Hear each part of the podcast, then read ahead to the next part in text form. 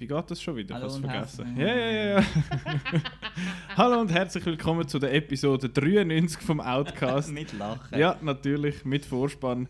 Äh, wir sind nach einer, was, etwa einen Monat oder noch mehr, über einmonatige Pause, sind wir wieder zurück. Mal für, eine, für einen kleinen Catch-up. Und weil wir Ein sonst... Ketchup. Ja, rechte Büchse Ketchup. Du. Ähm, sonst haben wir jetzt immer Kino-Woche gemacht, jetzt machen wir eigentlich fast einen Kino-Monat, weil äh, wir, und wer wir sind, das äh, machen wir am besten schnell. Äh, Petra ist da, Hallo! der Marco ist da Hi. und ich bin da, der Nicola, der bin ich. Und genau, wir haben 17 Filme, die wir besprechen heute. Wir haben nicht all diese 17 Filme alle zu dritten gesehen. Ähm, aber gewisse haben wir gemeinsam, also ihr wisst, was ich meine. Äh, für die, wo, wo vielleicht nicht jeder von diesen Filmen interessiert, äh, hat es in der Beschreibung jeweils äh, Timestamps, wo man kann draufklicken und finden, oh, mich interessiert es jetzt nicht unbedingt, was... Oh, da läutet glaube ich jemand da. Ja. Da, da, da. Ist ein, ein angeschlossen, gell? Ja, ja. Ich höre da coole Musik. So, ich muss mir Ja, du, du schnell abstellen, ich tu da schnell weiter schnell erzählen. schreiben, dass wir gerade am Aufnehmen sind. Ja, das ist doch gut. bitte nicht mehr anrufen Ja, genau. ähm, jetzt hast du mich gerade ein bisschen rausgebracht. Nein, wir schwätzen über 17 Filme und welche das, das sind, seht ihr in der Beschreibung und könnt einfach, wenn ihr dann findet, uh, interessiert euch jetzt vielleicht nicht so, was wir zu sagen haben, keine Ahnung, zum, äh, zum Dragon Ball Film oder so, dann könnt ihr den einfach überspringen. Kann ich das auch überspringen? Nein, du musst zuhören. Du musst zuhören. Ich kann nicht lang. Das sage ich zwar jedes Mal, aber nachher nicht gleich 10 Minuten. Ähm, genau, und ich würde sagen, wir fangen einfach gerade mal an. Machen wir gerade so ein, äh, sagen wir, so ein Kinderfilmpack. Ja, können wir machen. Dann könnt ihr zwei nämlich gerade anfangen mit The Secret Life of Pets 2, wo ich ausgelassen habe, weil ich den ersten schon nur mäßig gefunden und schlicht null Interesse kam am zweiten. Der erste ist so, so ein, kleines, ein falsches Marketing ja gesehen. Man hat ja gemeint, es geht da wirklich darum, was machen jetzt die Haustiere, wenn sie Ja, Toy Story sind mit so. Haustieren. Genau. Und schlussendlich sind sie dann aber irgendwie in die Stadt und haben irgendwie irgendein Adventure gemacht. Ja, haben den Kevin Hart in, in den in den Sewers Ja. besucht. Ich muss jetzt gestehen, ich habe den ersten Teil nie ganz gesehen. ich habe beim ersten Teil irgendwie die ersten äh, etwa 20, 25 Minuten während dem Arbeiten gesehen. Und ich bin so enttäuscht, gewesen, weil ich habe den Trailer mega cool gefunden und dann ist es überhaupt nicht so lustig, gewesen, wie ich erwartet habe. Und dann habe ich ihn nie geschaut. Und den habe ich jetzt eigentlich auch nicht schauen, aber ich habe mit der Kollegin abgemacht, zum zu schwimmen und dann hat es geregnet. Und dann sind wir halt ins Kino Haben ihr kein gegangen. Hallenbad gefunden? Nein, Mhm. muss man Eintritt zahlen. Also, äh, beim äh, Kino ja, ah, du nicht beim Kino. Ähm, gut, Pets 2. Dort hat es irgendwie auch noch, dort hat man doch einen von den Sprechern austauscht, Louis Genau, C.K., jetzt ist der jetzt Patton Oswalt. Oswald, ja. Yeah. Welcher ist Der das? auch gewesen? cool. Die Haupt, heisst der Max. Haupt, äh, der Max. Wieso weiß ich das Zeug und ich habe den Film nicht mal gesehen? nicht. Also gut, erzähl dir mal. Ja, Go. okay. Um was geht's? Wer bist du? Also um was es geht, das weiß ich nicht so recht. Also, Also es hat Theoretisch. eigentlich so mehrere Geschichten, die parallel laufen. Das hat der Max, wo halt ähm, seine herrliche Frauen, die kommen ein Baby über und er muss dann immer auf das Baby aufpassen und er hat dann mega Angst, dass dem etwas passiert und so. Und dann gehen sie in die Ferien. Und dann ist es so ein bisschen Cowboy-mäßig. Und der, der Hund auf dem Bauernhof, das ist der Harrison Ford, gell? genau, ja. Das klingt zwar recht lustig. Er macht das gut, finde ich. Okay, und wie hat er euch dann Und so die andere gefallen? Geschichte ist dann halt irgendwie mit, äh, mit der anderen und dem, eben und dem Bunny und so weiter. Mit der Ja, anderen mit und dem Zappen und so. Wo Genau. muss ein, was ist ein Schneeleopard oder so etwas retten. Und rappen. Ja. Brä. Und was hat es noch? Ah Ja, der, ja, der, der Weisshund verliert irgendwie das Spielzeug von Max und muss dann bei der Katze sich einschleichen und so eine Katze werden. Habt ihr den Film Cats and Dogs gesehen? Ja. Wieso Nein, mit noch nicht. Aber GeForce. Ui, Sehr gut. gut. Ähm, was jetzt Peter vorher gesagt hat mit so verschiedenen Geschichten, das ist mir auch so extrem aufgefallen, dass es eigentlich so wie Kurzfilme sind, wo irgendwie miteinander gegengeschnitten sind. Genau. Und es ist so ein bisschen, mir ist so ein bisschen Gefühl, das ist jetzt wirklich für ganz Kleine, die noch nicht so lange können, irgendwie sich auf etwas konzentrieren. Also es ist recht immer wieder hier und her gumpt und, Ja, das stimmt. Okay. und schon sehr für Kleine. Also das ist jetzt nicht eine, wie wenn wir dann zu Toy Story kommen oder so, wo auch viel für die Erwachsenen drin hat, sondern das ist einfach, ja. Es ist einfach. Es ist einfach. ein bisschen herzige Tierli Mhm. und, und Hat nicht äh, Tiffany Haddish auch noch eine Sprechrolle? Jawohl. Und der Kevin Hart, da hast ja du äh, die volle Portion Genau, abbekommen. die volle Portion äh, lärmige Comedians. Mhm. Wo- Aber eben dafür der Harrison Ford und der hat das gut gemacht. Mhm. Hat der Grumpy tönt. Aber, aber lovable Grumpy. Ja, ja, ja, der Harrison Ford halt. Also, ja. Aber ihr würdet, also eben für, vor allem bist du auch dieser Meinung, so vor allem sehr, sehr junges Publikum. Ja. So noch nicht reden. okay, ähm, Du gut. weißt schon, wenn Kinder anfangen zu reden, die fangen recht früh an zu reden, dann geht es noch nicht ins Also, Kino. ja, du, also, was Leute heutzutage einmal machen. Äh, ich würde sagen, wir bleiben bei den Tieren. Ähm, Benjamin Blümchen, Ja. den hast du Da gesehen. bin ich jetzt Petra. sehr gespannt, weil ich bin ein grosser Benjamin Blümchen-Fan Oh, als ich auch. Ja, ich auch. Ähm, ich bin ja schauen mit meinem sechsjährigen Neffe.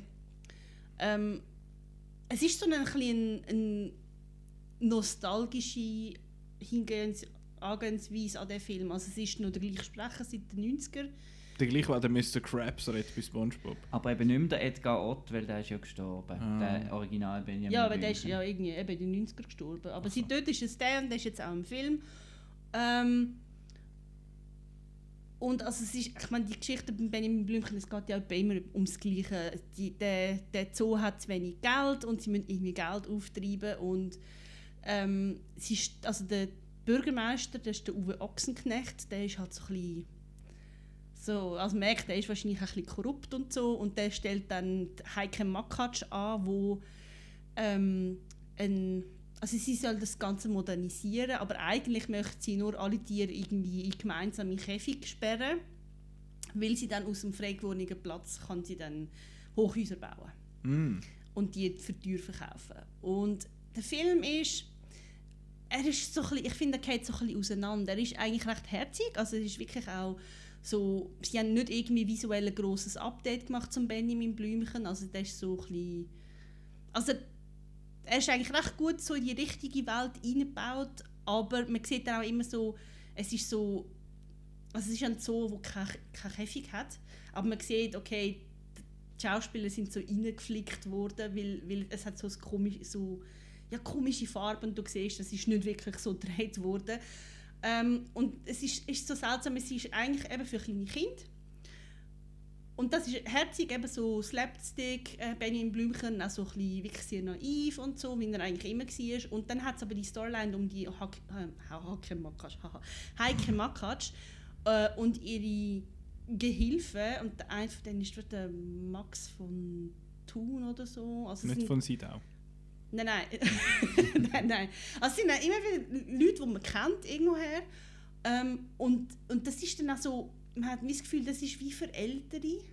Weil, weil die Kinder kennen ja die bekannten Leute nicht und dann machen die so komische auch so Gags, was sie anhaben und so, was sie für Gadgets brauchen und so. Und ich habe gefunden, ich glaube, das geht auch so ein bisschen an den Kindern vorbei. Also es wäre eigentlich nicht nötig gewesen. Aber es hat eben, jeder zweite Mensch, den man sieht, ist bekannt. Eben, es hat noch so eine Storyline mit einem Geheimagent und das ist der Didi Hallervorden. Ähm, und das ist, also dort spielt es auch wirklich so ein bisschen mit dem James Bondigen. Also man sieht dann auch so Bilder von ihm so an der Wand, wie er so mit schönen Frauen so posiert und so. Und es ist wie so er halt in der Sean Connery-Rolle und so. Ja, der, ist, den kann man schauen, der Film, der ist herzig. Also mein, mein Neffe hat recht schnell Angst vor Sachen und er hat dann am Schluss schon gefunden, oh nein, oh, es ist so spannend, ich habe Angst und so, aber es man, er hat Spaß gehabt. Okay. Und der Ding so, was mich jetzt noch wundernimmt, ist die Animation von Benjamin Blümchen selber, weil ich habe nur Standbilder gesehen und er hat irgendwie so ein bisschen creepy ausgesehen. Es ist einfach so ein, ein komischer Style für, für die Dings. Also ich finde, es ist eigentlich. Ich finde, es passt eigentlich schon. Also Mhm. es, ist, es ist nicht irgendwie etwas völlig Neues. Es ist nicht Sonic the Hedgehog. ähm, er sieht aus wie der Zeichnende früher, aber es ist halt so 3D animiert, aber eben, es ist nicht zu modern. Ich habe eigentlich gefunden, es, ist, es passt eigentlich schon so. Okay. Und sind Alles klar. andere Tiere dann echt? Oder? Ja, die anderen sind echt. Also es hat so Affen und Stinktiere und so und Stachelschwein. Tier halt. Ja. Ähm, ich würde sagen, wir machen nochmal schnell etwas so von wegen Animation und zwar Playmobil Movie. Auch noch ich gesehen. Ja? Ja, ich das- auch den hast nur du gesehen. Äh, äh, nichts Gutes gehört von dem. Das ist eben so, ich bin auch rein und ich habe eigentlich nicht so gut davon gehört gehabt. und ich, ich muss eben sagen, ich bin eher der Playmobil-Spieler als der Lego-Spieler und ich habe ihn eigentlich nicht schlecht gefunden. Ähm, also es ist halt, man merkt bei dem Playmobil-Film, es ist ganz fest halt wirklich so zeigen, das sind unsere Länder, die wir haben und unsere Produktpalette, aber ich habe es amüsant gefunden. Also schnell zum Inhalt, es geht um, um ein Geschwisterpaar. Am Anfang ist der Bub ist so etwa 8 und die Schwester ist 18 und sie möchte eben nach der Schule nicht gerade ans College gehen, sondern sie möchte reisen, aber zu der, aus dem wird dann nichts, weil ihre Eltern sterben in einem Autounfall. Und dann muss sie halt auf den Bub schauen und dann gibt es so einen Zeitgump, irgendwie so zwei, drei Jahre in Zukunft und dann ähm, ist sie halt die, die muss arbeiten und alles organisieren und er möchte halt spielen und sie streiten miteinander und dann haut er ab und er geht dann so in eine Playmobil-Ausstellung und sie findet ihn dann dort und dann hat sie so einen Leuchtturm, wo sie dann irgendwie ankommen und aus irgendeinem Grund werden sie in, in, in Playmobil-Figuren verwandelt und gehen in so eine Playmobil-Welt rein. Und sie ist eigentlich noch immer sie selber und er ist ein Wikinger und er wird dann ziemlich schnell mal ähm, entführt von drei Piratinnen und sie muss ihn dann suchen. Und also mir hat er eigentlich Spaß gemacht. Ich finde eben, was, also es ist, es ist natürlich nicht der Lego Movie. Lego Movie ist eine Anomalie. viel komplexer und auch aufwendiger gemacht und so, aber ich, ich habe jetzt zum Beispiel gefunden, im Vergleich zum Lego-Film hat jetzt der Film viel mehr Frauenfiguren, das hat mir mega mhm. gut gefallen. Ähm, und auch so ein bisschen unerwartetes Zeug, zum Beispiel die eine Figur in dem Film, die ist super, ist der Rex Dasher. Und das ist so der Geheimagent. Und immer der kommt dann, dann also er hat erstens so eine super Frisur, wirklich so wirklich toll frisiert. Und dann kommt dann so und dann hörst du immer so eine Frau Stimme singen. Rex Dasher! Das jedes Mal wenn er kommt. Das ist super. Das ist ja glaube ich habe ich vorher gelesen der Daniel Radcliffe ja das ist der Daniel Radcliffe. Aber bei uns ist er glaube ich nie nicht auf Englisch gelaufen in der ah. Schweiz das ist ein bisschen schade. Ah ja, es wird gesungen in dem Film. Und das ist zum Teil gar nicht so schlecht. Okay. Also ich hätte auf Beatrice Egli als Fee können verzichten Megan Trainer der, ist das im Original. Ähm, She's all der, about that bass. Ja. Yeah. Sorry. ähm, der Bösewicht ist eben so ein römischer Imperator, der so Gladiatorenkämpfe aufführen lässt. Und der wird recht gut gesungen. Ich glaube, das ist der Ralf Schmitz auf Deutsch. Der macht das recht gut ja. Nein, ich habe gefunden, es ist ein Film, den man schauen kann. Okay. Und er ist, also ich habe den wirklich, also hat mir gefallen. Wir haben Freude gehabt. Gut. Ja. Äh, Animation hat es nur noch eine. Soll ich schnell meinen Animationsfilm auch noch reinbringen? Dann haben wir den Block durch. Ähm, ich habe Dragon Ball Super Broly geschaut. Der ist bei uns, ich weiß gar nicht, ob der überhaupt in der OV gelaufen ist, aber ich habe den auf Deutsch gesehen. Der, einzige, der erste Synchrofilm seit, glaube ich, etwa zwei Jahren, den ich gesehen habe im Kino. Und äh, ja, ich habe halt einfach früher viel Dragon Ball geschaut in der, in der Kindheit. Ich meine, ja, ich habe eigentlich nur TV3 dort geschaut als Kind.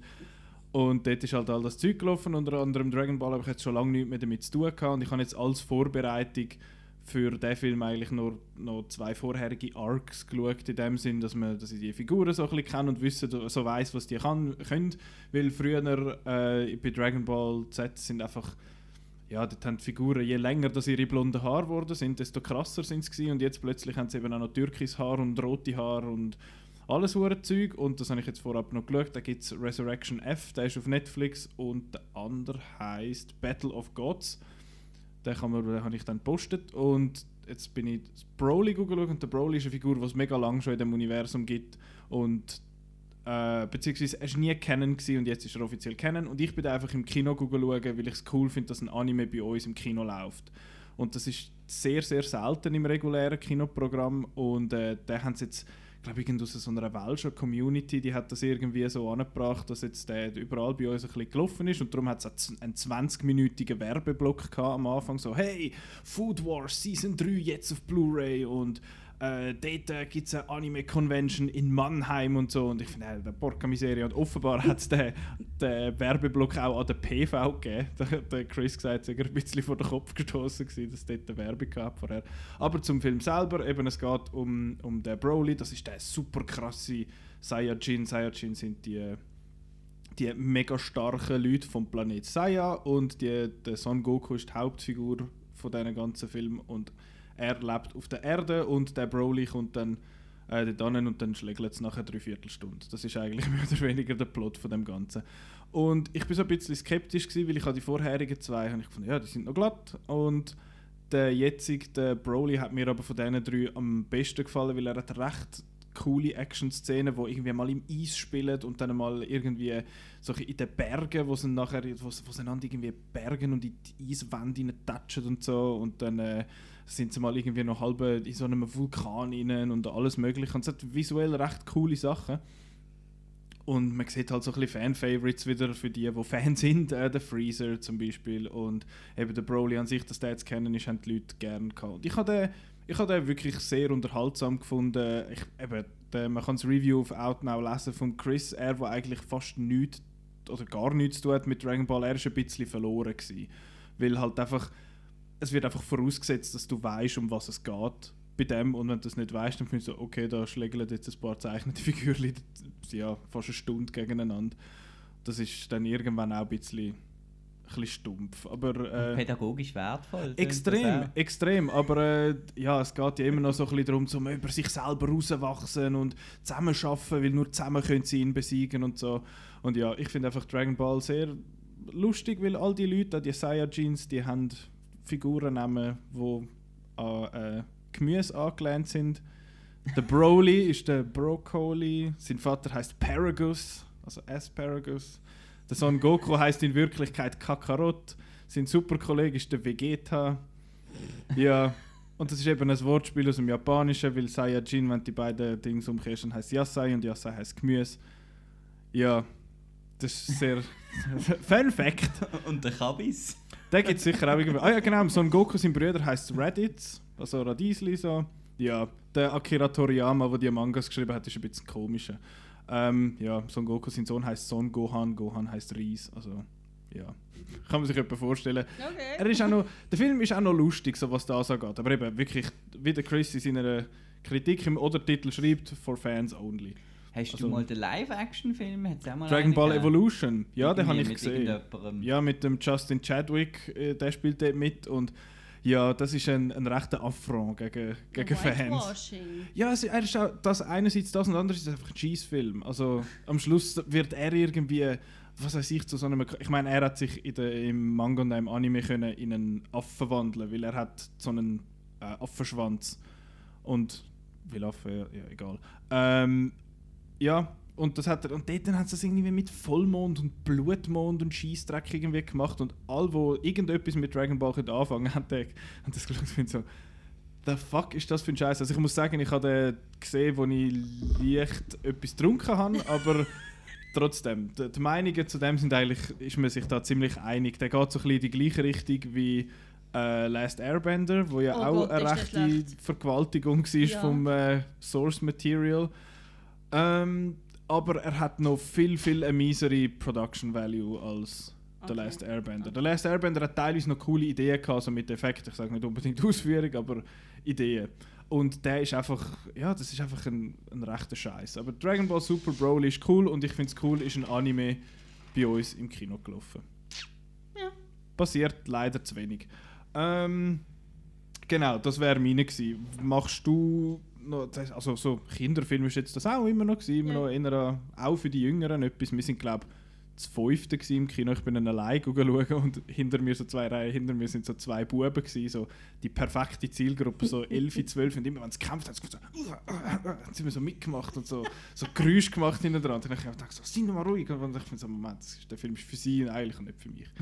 genau. Ähm, der Marco und ich haben mal vor einer Zeit den TKKG-Film gesehen. Mhm. Und dort Das haben war wir. super gesehen. Ja, ja, der war glatt. Gewesen. Und dort ist der Trailer gekommen Genau. und ich eigentlich auch wollen schauen, aber... Darum wundert es mich, äh, darum wundert es mich, dass du jetzt nicht gesehen hast. Und zwar ist das äh, die drei Ausrufezeichen. Das ist ja quasi so ein bisschen, Ist das einfach blöd gesagt Meitli-Version Ja, von die drei ja, Fragezeichen? ist es. ist das nicht abwertend, wenn ich das sage? Nein. Okay.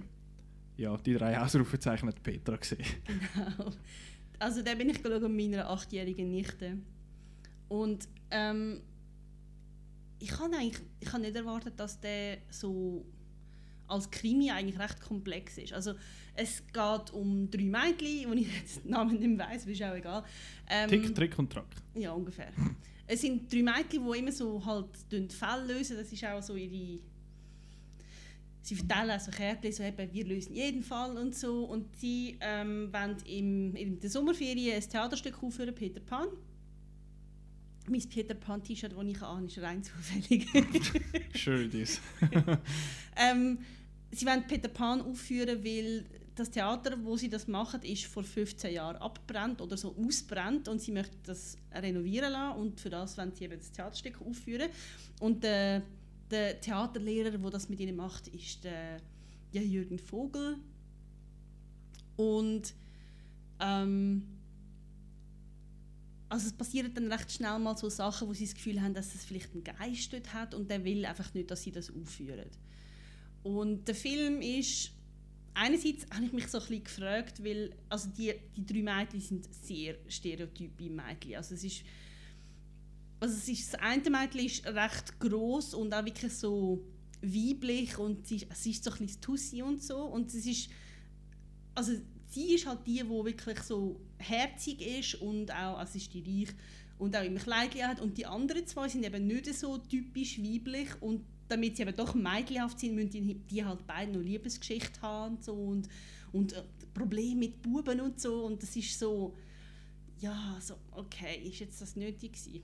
Aber aber das hat es doch in vielen so, so Ja, Teenie-Filmen. Ich ja, meine, ich mag mich erinnern, an- ich habe früher die wilden Kerle geschaut. Dort hat sie dann, oh, dann haben sie ein Mädchen in der Mannschaft. Und dann, ui, der hat etwas, der Typ, die Mädchen und so. Die hat in den Stöckeli-Schuhen besser Penalty geschossen als die anderen. Das war dann der Shit. Gewesen, hey. Und sie hat im können brünzeln. Gut, weiter geht's. Ja. Nein, und was, eben, was ich erstaunlich gefunden habe, ist, dass der, der Krimi-Fall, der hat recht viel so Red Herrings und so, aber re eigentlich recht gut gemacht. Also, das, also ich habe es schon gesehen, kommen, ähm, wie es gelaufen ist, also wer der Übeltäter ist und wieso, aber es ist... Also ich habe das Gefühl, als Kind merkt man das nicht so schnell und es ist auch wirklich so recht komplex. Also es hat dann so am Schluss, also es, das Finale ist während, dem, während der Aufführung vom Theaterstück, wo dann auch wie Theaterstück selber während dem ähm, Vorführen wird es umgeschrieben. Und das ist recht komplex, habe ich gefunden. Ähm, ja, also ich habe es eigentlich gut gefunden. Meine Nichte hat die Hälfte vom Film hat sie die Hände vor dem Gesicht gehabt. Weil sie hat sie hat es ein bisschen gruselig gefunden. Dann sind wir so rausgelaufen und ich so, hast du es gruselig gefunden? Sie so, ich hätte nicht gedacht, dass es so brutal ist. Rated R. ja, nein, also, ja. Und ist, ist es auch ein Musical, so ein bisschen wie Bibi und Tina? Ja, ja, sie singen auch, aber es ist so- es ist nicht- Trailer. Sie singen nicht so irgendwie, also jetzt halt die die Handlung an, wir singen, sondern es sind Songs im Theaterstück. Mhm. Also sie sind nicht irgendwie Ersatz von Dialog, sondern es sind dann wirklich geschriebene Thea ähm, Theatersongs, die sie aufführen. Also Es ist ja, ich, ich finde es ist ein bisschen anders als Bibi und Tina. Ich finde, Bibi und Tina ist dann in, insofern auch schon Fantasy einfach so nicht, nicht einfach durch Magie, sondern auch eben wie, wie die Leute miteinander Mhm. umgehen irgendwie. Und das ist da eigentlich nicht. Also mir hat eigentlich gefallen. Ich habe das Gefühl, für so eine Zielgruppe sind ja so irgendwie so 7 bis 14-Jährige und das ist absolut gut. Also für, für ich glaube nicht nur für Mädchen, auch für Buben. Das ist, Ja, nein, das ist voll schwul. Hey. Es hat auch Buben. Ah, da dann gehe ich schauen. Mal. äh, äh, ich bin jetzt gerade unsicher, so was äh, Überleitung angeht. Aber ich glaube so, wir wachsen langsam auf, aber Uh. gewisse growen eben voll nicht old. They shall not grow old. Ah. Die Leute. Äh, genau, das ist ein Doc-Film von Peter Jackson, wo der Marco gesehen hat. Genau. Äh, der Peter Jackson hat hier ähm, Footage aus dem Ersten Weltkrieg genommen und hat da, weil ihn interessiert ja vor allem Technik vom Kino, haben wir ja gesehen mit seinen tollen 48 Frames und so Mhm. beim Hobbit, ähm, hat Der die. Schwarz-Weiß-Aufnahme eingefärbt. Aber es hat natürlich noch nicht gelangt, er hat es noch 3D äh, konvertiert und hat dann noch ähm, anhand von Lippenlesen und äh, Soundeffekt halt die noch vertont, weil die sind ja so stumm und so viel, laufen ein bisschen zu schnell, wie man halt Mhm. das alte, die alten Bilder kennt. Und die hat er jetzt sozusagen mit den neuesten Techniken da, da verdingselt. Das war mal so das Konzept von dem Film, habe ich gedacht. Und, und, ähm, aber das kommt erst irgendwie nach einer halben Stunde. Ähm, zuerst ist, ist, ist so das Bild noch so viereckig alt und so. Und er hat einfach Archivaufnahmen von Soldaten, ähm, die Geschichten erzählen aus dem Ersten Weltkrieg. Äh, ja, so dass sie am Anfang Freude hatten, juhu, wir gehen in den Krieg und dann ist es dann halt doch nicht so toll gewesen, ja, wie man sich das vorstellen kann. Und auch das, was man oft gehört hat, dass eigentlich, ja, die Deutschen, die sind ja eigentlich noch coole Sachen gesehen, da die Soldaten, wenn du mal mit ihnen geredet hast, Mhm. oder? Aber es war jetzt halt einfach Krieg gewesen, darum schießen wir uns jetzt Grindi. Äh, und er hat einfach eine Archivaufnahme, Ton von gefühlt 530 Leuten äh, in diesem Film. Und man weiß dann, darum weiß man nie, wer jetzt wieder redet und mit was das zusammenhängt. Mhm. Und tut einfach dazu irgendwie die Bilder schneiden und so ein bisschen blutige Leichen wieder. Und recht sensationsgeil auch. Und äh, mir hat das gar nicht so besser, während unser Chef, der Chris, Mhm. äh, hat da, ich bin mit ihm zusammen gesehen, äh, hat mega Freude gehabt und hat es mega gut gefunden. Ich habe jetzt den extrem äh, langweilig gefunden und einfach Okay. eine kleine technische Übung ohne gross. Aber ist es wenigstens das technische Ergebnis von der. Ist wüst. Also Schon. ist ja, Ist ist wüst. kolorierte Filme sehen halt wüst aus, das wissen wir ja. Und das kann, man, kann Mhm. auch der Peter Jackson nicht besser. Okay, aber äh, ein spannendes Experiment. Also, oder eben nicht so spannendes Ja. Experiment. Der läuft im Fall, glaube ich, schon anscheinend im Free TV zu England auf, auf BBC und so ist der, glaube ich, schon Okay. ausgestrahlt worden. Läuft aber noch bei uns im, im Kino. Ja. Gut, jetzt habe ich keine Überleitung, jetzt habe ich nicht so. Wieso ist doch kein Kinderspiel, oder? Ja. Ey. Gut, Child's Play. ja, ist Ki- stimmt, das ist gut. Kein Kinderspiel, so, Ja. so das Zeug zu kolorieren, Genau. nicht? Äh, aber äh, Child's Play, genau. Oder auf Deutsch, auf Deutsch heisst er jetzt das mal auch Child's Play, aber das Original heisst, glaube ich, Chucky die Mörderpuppe. Genau. Oder? Yeah.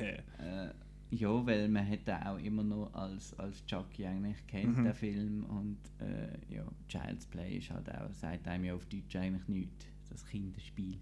Ähm, ja, so, äh, ich habe gerade so einen kleinen Halbmarathon gemacht, nicht einen ganzen Marathon. Äh, bis zum äh, 5 habe ich glaube geschafft. Wie viel gibt es denn?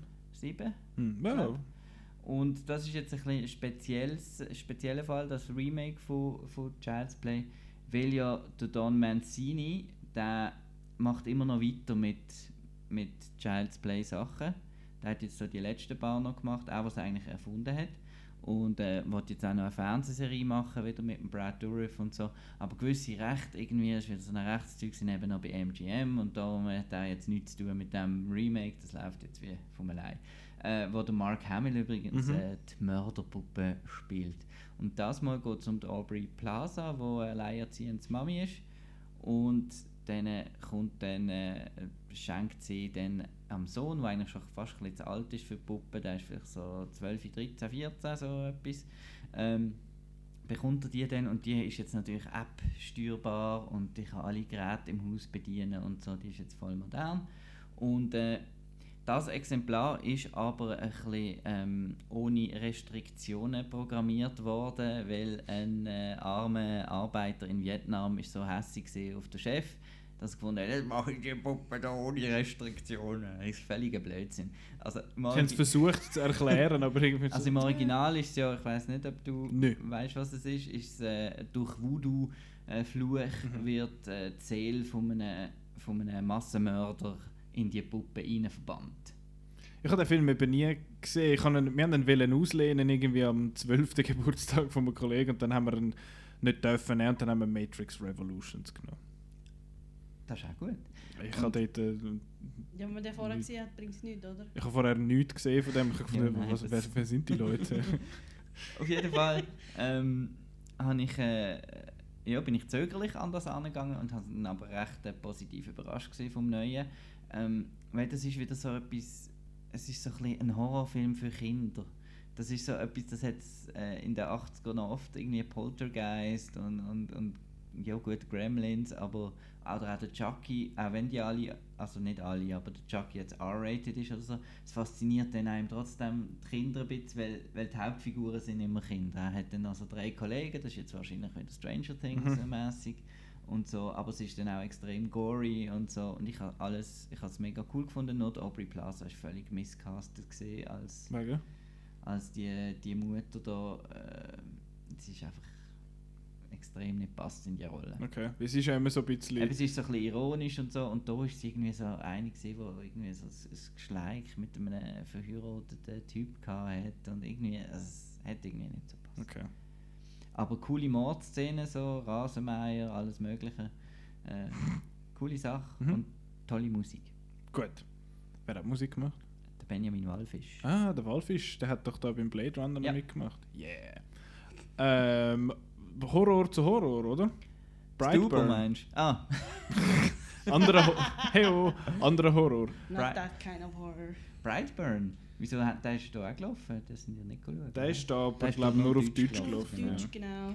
Brightburn, das ist von irgendjemandem von James Gunn, seinem Clan, geschrieben und von ihm produziert. Darum hat das noch ein bisschen Marketing dahinter gehabt wahrscheinlich.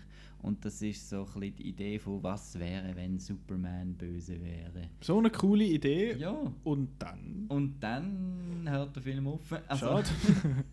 es, ist, äh, es kommt auch so eine, äh, etwas vom Himmel, bumm, ein Kind kommt vom Himmel und ein, ein Bärli, wo keine Kinder kann haben, denkt, oh, dann nehmen wir jetzt und so. Und, äh, Nehmen wir jetzt. ziehen ihn auf und äh, sein Raumschiff lassen wir in der Scheune, damit es immer zur Nacht ein bisschen rot kann, kann blinken, so böse.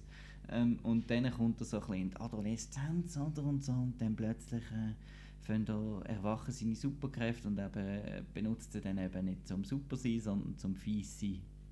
Und das ist auch recht äh, gory Zeug mit so Scherben in den Augen und so. Und eigentlich noch recht atmosphärisch. Und ähm, äh, das ist, auch hier scheitert wieder der Hauptding an einem Schauspieler und das ist der, der das spielt. Der Knilch, ich weiß nicht, wie der heißt. Der Knirps. Oh, das ist Ja. doch der, der der junge Ant-Man spielt in Endgame. Schon. Ist das der junge Ant-Man? Ja. Also der im, äh, Der, wo im Anzug dort. Ja, oder der. Ganz kurz, ja. Also den habe ich auf jeden Fall. Scheiße, ich habe Bright eingegeben und das erste angeklickt, was ist auf IMDb und dann kommt Bright. Äh, ist, der ist nicht so gut gewesen, habe ich gefunden. Und ähm, das Ganze ist cool, aber es, es hört dann auf so, ähm, Jackson A. Dunn heißt er. ja, Und er heißt der ist dann für mich. Brandon Bray, also weißt BB. Ja, so. BB wie Uh. Brightburn und er macht dann so, also, Oh yeah. denkt sich dann so ein Logo aus mit zwei B und so. Wie beim Daredevil, DD. Bösewicht und so und Ja. cool und er zeichnet sich dann auch so und legt eine Maske an. Das ist, das ist alles recht ein bisschen, ein bisschen komisch. Vor allem ist es schade, dass äh, es hört eigentlich auf, wo er dann merkt, dass er irgendwie kann, Spoiler, dass er kann fliegen und so und dann es hört eigentlich auf, bevor es cool wird. Ist das ein Spoiler? Das ist doch auf dem Poster. also, Also ja. nein, ähm, es hört einfach auf zu früh. Okay. Also dann, ich habe gedacht, hä, okay, ist das gesehen? Und es ist gesehen, weil das Budget ist nicht so hoch war. Mm, Also, Aber es ist eher ein bisschen bäh. ein bisschen, be- ein bisschen eine Enttäusch Enttäuschung auch, wie du hast ja, glaube ich. Ich habe gefreut, ja. Ich habe eben auch noch gefunden, dass der recht interessant dort, eben vor allem vom Konzept her und James Gunn hat zumindest interessantes Zeug gemacht. Oder Belko Experiment ist jetzt auch nicht gerade ein riesen Meisterwerk gewesen, aber der ist noch glatt gewesen. Und ja, der tönt jetzt so ein bisschen... Ja, und so ein bisschen das Kleinstadtzeug, das gefällt mir schon noch, aber nein. Ja, aber nein. Äh, willst du den anderen Horror Äh, noch bringen? Stuber. Ja, ja. Go! Der Stuber ist gestrichen worden vom, vom Schweizer Kinostart. I wonder why. Ich habe ihn aber äh, in England gesehen.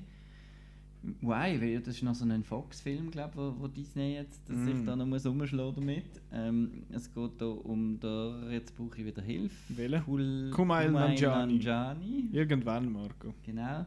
Wo äh, Stewart heißt und ein Uber fährt und dann findet sie sie blöde Chef, haha, du bist Stuber. ähm, und Sogenanntes Kofferwort. und oh, jetzt fängt es nach verbohren da Wow. oben. du. Hui. Ich meinte, jemand hat einen fallen lassen. das, ist, das ist jetzt so wie der Applaus für das Kofferwort. Ja, danke. Es geht noch ein bisschen Hör auf! Der bohrt sich jetzt gerade in die Ohren rein, weil er es nie mehr will hören ähm, und ähm, er fährt eben Uber und ähm, er ladet dann einen Polizist ein, das ist der Dave Bautista, der äh, ganz dringend halt auf Gangsterjagd muss ah, gehen. nein. Es ist aber sau lustig. sau lustig ist eben, dass er an diesem Tag noch Laser Surgery hatte, Dave Bautista, also das Mm. Auge neu und ähm, er sieht nichts und dann läuft er immer wieder in Sachen rein und so. Und dann ist er so ein bisschen... Wie Äh, du das erzählst, grossartig. ist es so ein Ja, Sachen. extrem nerv, politisch ein nerviger Film halt so mit dem äh, kommen wir dann beim Hobson Shaw vielleicht auch noch zu, äh, so mit dem Männerbild. Also es wird eigentlich immer alles nur äh, der, der Stuber, ähm, der Dave Bautista macht sich einfach immer über den Stuber lustig, weil das ist kein, ist kein rechter Mann und der Wimp und äh, weil er dann auch einmal muss brüllen und so und dann sagt er, das ist Mann und ich bin da, da und das ist so ein bisschen... Äh, Aber es soll ja wahrscheinlich so eine gewisse, soll ja ironisch gemeint Ja, sein, an. Nee. Also sind eigentlich die meisten, äh, es ist immer so ein bisschen auf Kosten von, von, von ihm eigentlich, so ein bisschen zu einseitiges Mhm. Gebanter. Und äh, ja, es ist einfach, äh, ja, es hat keine tolle Action, ist mühsam, ist äh, unlustig, ist etwas vom Schlimmsten das Jahr nach dem Robin Hood. Hm. Robin Hood habe ich zwar teilweise eben schon schlecht, dass es schon wieder lustig Mhm. ist, aber der hat, äh, der hat das Potenzial nicht einmal. Aber der kommt ja nicht mehr ins Kino, Nein. her ist das auch gleich. das ist Ist wurscht. er gestrichen worden, weil er so schlecht ist? Wahrscheinlich. Ist nicht gut gelaufen wahrscheinlich. Und er äh, auch nicht sehr gut, äh, was die Reviews angeht und so. Ich Mhm. finde es sehr lustig, dass der Dave Bautista mal noch gross rausprelagert hat, so von wegen, das ist mal die Frage, ja, ob er mal in einem Fast and the Furious Film würde mitmachen und dann hat er gefunden, nein, ich mache nur einen guten Film mit. so, ups. Griff ins Klo. Ach, ja. Der Stuber. Äh, machen wir noch den anderen Actionfilm schnell. Anna. Anna, ja, oh Gott, das ist lang her. Ähm, Anna geht um ein, Anna. ja, Ey. um eine russische, ich glaube, sie heißt anders, ehrlich gesagt, ich weiß nicht, wie sie heißt. Ähm, eine russische Agentin, die ähm, Anfang 90er muss als Supermodel, also als Model sich in Paris irgendwie einschleichen und dann so halt Sachen herausfinden. Und was eben, also der Film ist an und für sich nicht schlecht. Ich, der hat eigentlich noch ordentliche Action. Ich finde vor allem die Schauspielerin, die Anna spielt, ist sehr gut. Also die hat mir sehr gut gefallen. Ähm, es, ist eben, es sind zwei Sachen, die mir im, im Gedächtnis geblieben sind. Das erste ist mal, dass der Film, und ich glaube, der Chris hat das auch geschrieben, der Kritik, dass der Film eigentlich zu viel erklärt. Also du siehst immer irgendwelche Sachen, also zum Teil sind das wirklich so viertelstündige Sequenzen, wo du siehst und dann wird zurückgespult und dann siehst du, wie es wirklich gelaufen ist. Also dann siehst du das Gleiche nochmal, aber mit Sequenzen, wo man vorher halt rausgenommen hat, damit es nicht Sachen verraten. Und dann siehst du halt wirklich so, dass okay, die ist da eingeschlösst worden so und so und muss das machen und das ist so geplant gewesen, bla bla. Und das macht es andauernd. Und es ist halt auch wirklich so eine Story von irgendwie, der betrügt den und hintergeht den und der schafft mit dem zusammen und der schafft mit dem zusammen und bla bla und so. Das ist durchaus interessant, aber es ist halt ein bisschen viel. Also es wird immer wieder zurückgespult, das nervt irgendwann. Geht der Film nicht auch wegen dem wahrscheinlich über zwei Stunden? weiß ich nicht, kann sein. Hm. Und was eben wirklich, was mich gestört hat wirklich und, und irgendwie, ich weiß gar nicht, ob das, vielleicht stört das andere nicht, mich hat das fest gestört. Also der Film fängt an in 1987, dann heißt es drei Jahre später, dann heißt es zwei oder zweieinhalb Jahre vorher. Und dann trifft man die Anna eben in Russland und sie ist eine Army äh, arbeitslose, drogensüchtige irgendwas. Und sie hockt am Küchentisch und hat einen Laptop vor sich mit WLAN und finde ich auch so 1987, was? und es hat die ganze, die haben andauernd irgendwelche Geräte, die es einfach nicht gegeben hat und, und ich habe im Kino mal Secret Agent, die ja, haben das alles also dort ist sie noch nicht Secret Ja, Agent. mal mal. Und ich habe dann mit dem Kino, im Kino mal mit einem Kunden geredet und der hat gefunden, da hätte es Autos, die erst in den 2000er aufgekommen sind. Einfach schon in den 90ern. und So. Ah, und ich glaube, es hat in dem Film einfach niemand dabei gehabt, der vor 1990 geboren ist und einfach keine Ahnung hat. Äh, sorry, das ist gerade eine Weiss- Afro-Mini-Person. ja, du hättest es besser gemacht Also als gut, bitte. Nein, also das hat mich im Fall, es hat mich richtig gestört. Okay. Also es ist, es ist, also ich habe das Gefühl, es ist, es ist eben so ein, ein verkappter Science-Fiction-Film, nur weiß er das nicht. Wahrscheinlich hat es da, wahrscheinlich müssen wir den ganzen Film nochmal zurückspulen und zeigen, dass es eigentlich Aliens hat und Zeitreisen irgendwie so. Ja, oder dass irgendein so ein Typ, so Butterfly-Effekt mäßig einer nicht gestorben ist, wo das eigentlich schon viel früher erfunden hat oder so. mhm, Yeah, ja. yeah. Also es ist, also es ist vor allem, es ist, ich, ich könnte es verstehen, wenn man das würde machen wie so James Bond mäßig so hey, wir haben jetzt ein super neues Auto, aber so ist es nicht. Es ist einfach so reingestreut, dass die Leute jetzt einfach, also die haben jetzt einfach so ein Gerät, wo es einfach nicht gibt. Und es wird auch nicht so behandelt, als wäre das speziell, sondern die haben jetzt das einfach. Also es ist wie so, ich glaube, wenn du, wenn du irgendwie einen 15-Jährigen vor die Leinwand äh, set- setzt und den Film zeigst, der merkt das wahrscheinlich nicht, weil er nicht, nicht, nicht da war und nicht gewusst hat, dass dass das nicht geht. Aber ah, ja. Gut, ich habe das Gefühl, die Autos sehen seit 50 Jahren gleich aus, aber das stimmt eben auch nicht Also das mit Autos habe ich jetzt auch nicht gemerkt. Okay. Aber also mich hat das echt gestört. Ich fand, hey, hey, nein, nein, das geht nicht. Nein, nein, nein. Nein, nein, nein. Aber eben die Action-Szenen sind, glaube ja, ich, die noch, sind noch wirklich cool. Nein, vor allem sie ist auch. Ich finde sie recht cool, also vom Look her auch. Sie ist wirklich, es ist eine schöne, eine, die auch viel kann ausdrücken im Gesicht und so. Und also die beste Szene ist echt, wo sie irgendwie, also sie ist ein Model und sie sagt von Anfang an beim einen Fotoshooting, sie muss dann und dann gehen, weil sie noch irgendeinen muss killen. Und dann, Sagt sie das so? dann geht, Du musst dann noch einen Ja. ummieten dort hin. hä? Nein, und dann, ähm, dann fängt dann der, der Fotograf an telefonieren und macht nicht fertig mit dem Fotoshooting. Und sie müssen dann so in einer Pose stehen bleiben und sie geht dann einfach auf ihn zu und fängt dann an zu prügeln mit seiner Kamera. So, be a dog, you're a dog now, be a dog. Es ist super. Das ist jetzt ein bisschen extrem, nach einer extremen Massnahme, der hat gut zusammen. Ja, der hat es verdient. Also gut, fair enough. Das ist wirklich cool. Nein, es ist, es ist halt auch, also es macht der Luke Evans macht mit und der Killian, wie heißt der? Murphy. Murphy. Und ja, so, es ist so eine Dreiecksgeschichte. Ich habe gefunden, so, nee. Ist er besser als Red Sparrow? Ich habe Red Sparrow nicht gesehen. Fast ich, glaub, jeder Film ist besser als Red ich Sparrow. vermute auch, dass er besser ist. Er- Also ich meine, der nimmt sich auch nicht so ernst. Er ist nicht irgendwie, also es passieren eigentlich noch ernste Sachen, aber es ist, es ist wirklich einfach ein Actionfilm, wo keinen Anspruch hat, sondern der macht einfach. Und das ist cool. Und es sind Also- wirklich coole Kampfszenen und auch so, ich finde so, dass das Agentenzeug einander hintergehen und jetzt, oh, jetzt kommt noch ein Twist, wo man zwar gesehen hat, kommen, aber ist egal. Das hat mir gefallen. Okay, also mehr Atomic Blonde wahrscheinlich als Ja. Red Sparrow. Mhm. Okay. Es ist auch so ein bisschen Atomic Blonde, glaube Schon, ich. Läuft einfach nicht, das Lied. das Äh, stimmt. jetzt haben wir noch zwei Filme, die der Marco nur gesehen hat. Welchen willst du zuerst machen? Marion and Leonard oder gar nicht, Skin? was. Ah, Hast du gar nicht, was du gesehen hast? Äh, ja, gut, Ding, geht ganz kurz. Ähm, ich weiß nicht, hat Marion and Leonard den Schweizer Kinostart? Ich habe noch nie gehört von dem Film in meinem Ist ein ganzen Doku? Leben. Aber ich schaue schnell, ist ein erzähl Doku du über mal. den Leonard Cohen. Ah, ist das der Genau. Halleluja Man? Das ist der Halleluja Man. Halleluja. Und äh, oh, da können wir äh, Hey, jeder hat Shrek gesehen. Also jeder Wir haben andere. Erinnerungen, der Marco und ich, glaube ich. an Halleluja. Ja, ja, ja. Ja, Kirchen und so. Mhm. Ähm, auf jeden Fall geht es um die Zeit, wo er auf Hydra war. Das ist eine Insel in Griechenland. Äh, Hydra? Sie sagen immer Hydra. Hydra. Hydra. Words of Love. Genau. Nein, kein Schweizer Kinostart. Kein Schweizer Kinostart. Ja gut. Und eigentlich so ist es das Prinzip, dass der Leonard Cohen hat zwar die ganze Zeit irgendwie wieder mehrere Frauen gleichzeitig und ist wieder verheiratet gesehen und die und da, aber vielleicht ist das eben die Marianne ist eben eigentlich die eine gewesen, weil ähm, wo die dann gestorben ist, also kurz vor dem Tod, hat er ihr dann nochmal ein, ein Gedicht äh, ins Spital zugekommen, Mm. ein sehr romantisches. Und das ist so eine kleine Story, was wäre, wenn doch die einfach äh, ja, äh, richtige Romanze gehabt hätte, als nur so ein kurzes Ding und so. Er hat dann auch noch ein Lied für sie geschrieben und so.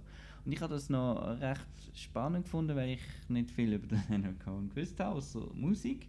Und äh, es, es kommen auch viele Leute zu Wort, die mit ihm so auf Tour sind und halt so richtige so äh, originelle Figuren, wo man halt ansieht, dass die echt ein wildes Leben hatten früher. Aber ähm, ja, ich habe das eine coole, coole Doku gefunden. Es ist ein bisschen doof, dass sich der Filmemacher selber, das ist der, ist, der hat glaube ich schon recht äh, grosse Sachen gemacht, auch mit äh, Biografie-Dokus. Ich glaube Whitney hat er gemacht und Amy echt auch. Nick Broomfield Genau. heißt er. Du mal anklicken, aber auch Amy noch gemacht hat. Whitney hat er sicher Whitney gemacht. hat er gemacht. Genau. Äh, b- b- b- b- Sarah Palin. Äh, okay. Nein, der Whitney ist nicht. äh, Der, der andere ist nicht von ihr. Äh, von ihm. Ja, okay. Aber äh, Curtin Courtney hat er gemacht.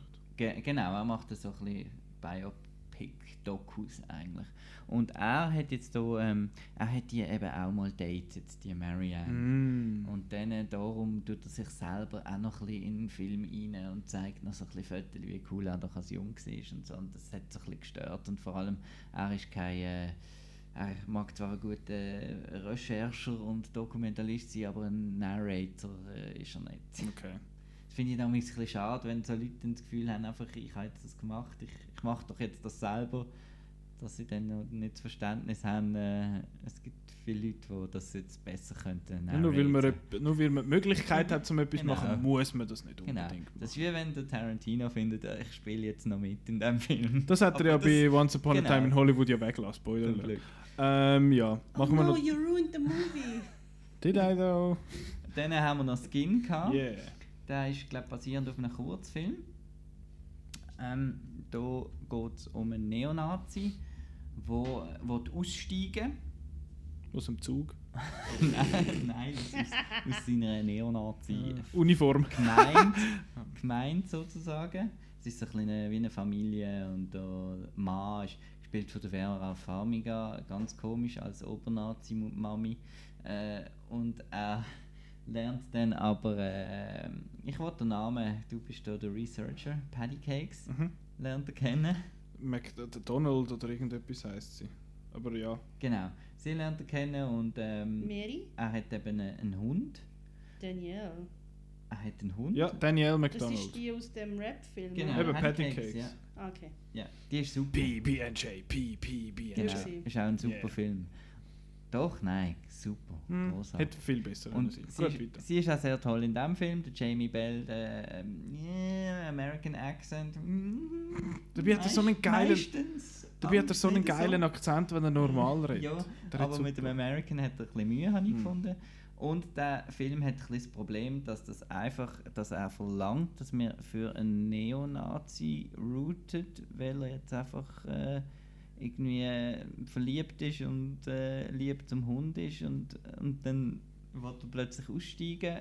Einfach so, aber es hat einfach null Motivation. Also wir wissen nicht, wieso er will aussteigen ähm, Es wird nie erzählt. Ähm, es wird auch erzählt, dass er ist halt arm war und die haben ihm dann äh, sozusagen das wie eingefangen in das Leben und so, hey, schau da, komm zu uns. Wir haben das so eine das und Struktur das. gegeben und so. Genau. Ja, ja. Aber sonst äh, wird eigentlich sein Turn eigentlich überhaupt nicht ähm, thematisiert. Dann geht es auch noch ganz am Rand um einen dunkelhäutigen ähm, Sozialarbeiter, wo, ähm, wo, wo das sein Ziel ist, die Leute zu turnen. Ähm, dann ein bisschen ins Gewisse einreden und so. Und das ist eigentlich eine spannende Geschichte. Er hat dann auch so einen, äh, äh, einen Sohn oder äh, der Sohn ist glaube ich, der dann findet, hey, wieso machst du das eigentlich? Das sind doch Arschlöcher, du musst doch denen nicht helfen und so. Und er sagt eben, ja, wenn, wenn nur einer mal einen Change macht, dann sieht das schon äh, quasi der Tropfen wo, Mhm. ja, und so weiter. Und das hätte ich eine spannende Geschichte gefunden. Stattdessen sind wir da einfach immer mit Jamie Bell, der ein bisschen am Schmiessen ist mit der und ja. Nein. Ja. Den haben wir am TIFF leider verpasst. Oh no. Und jetzt läuft er ja. Der läuft, glaube ich. Der läuft noch ein bisschen. ja. Okay. Ähm, so, das wäre jetzt unsere so ein bisschen mehr oder weniger die Einzelberichterstattung von, von diesen Filmen. Jetzt haben wir noch fünf Stück, wo wir wahrscheinlich ein bisschen, äh, ein bisschen tiefer werden und können gehen, weil es ein bisschen mehr zu sagen gibt zu eigentlich ziemlich allen, auch ein bisschen unterschiedliche Meinungen. Ähm, und da, ja, ich sage es jetzt einfach mal vorab, da wird es wahrscheinlich Spoiler geben für die, die wir alle gesehen haben. Ich, äh, ich gehe sonst raus, wenn es um Toy Story 4 geht, weil ich habe den leider noch nicht gesehen. Ähm, oder eine Toy Story, alles hört auf kein Kommando äh, im deutschsprachigen mit dem an? Äh, soll ich mit dem anfangen? Ja, ich fange mit dem an, das ist eine Können gute wir- Ich Idee. glaube, da kann man im Fall auch drüber reden, ohne dass man spoilert. Okay. You can stay. Hi, toys. Hi, toys.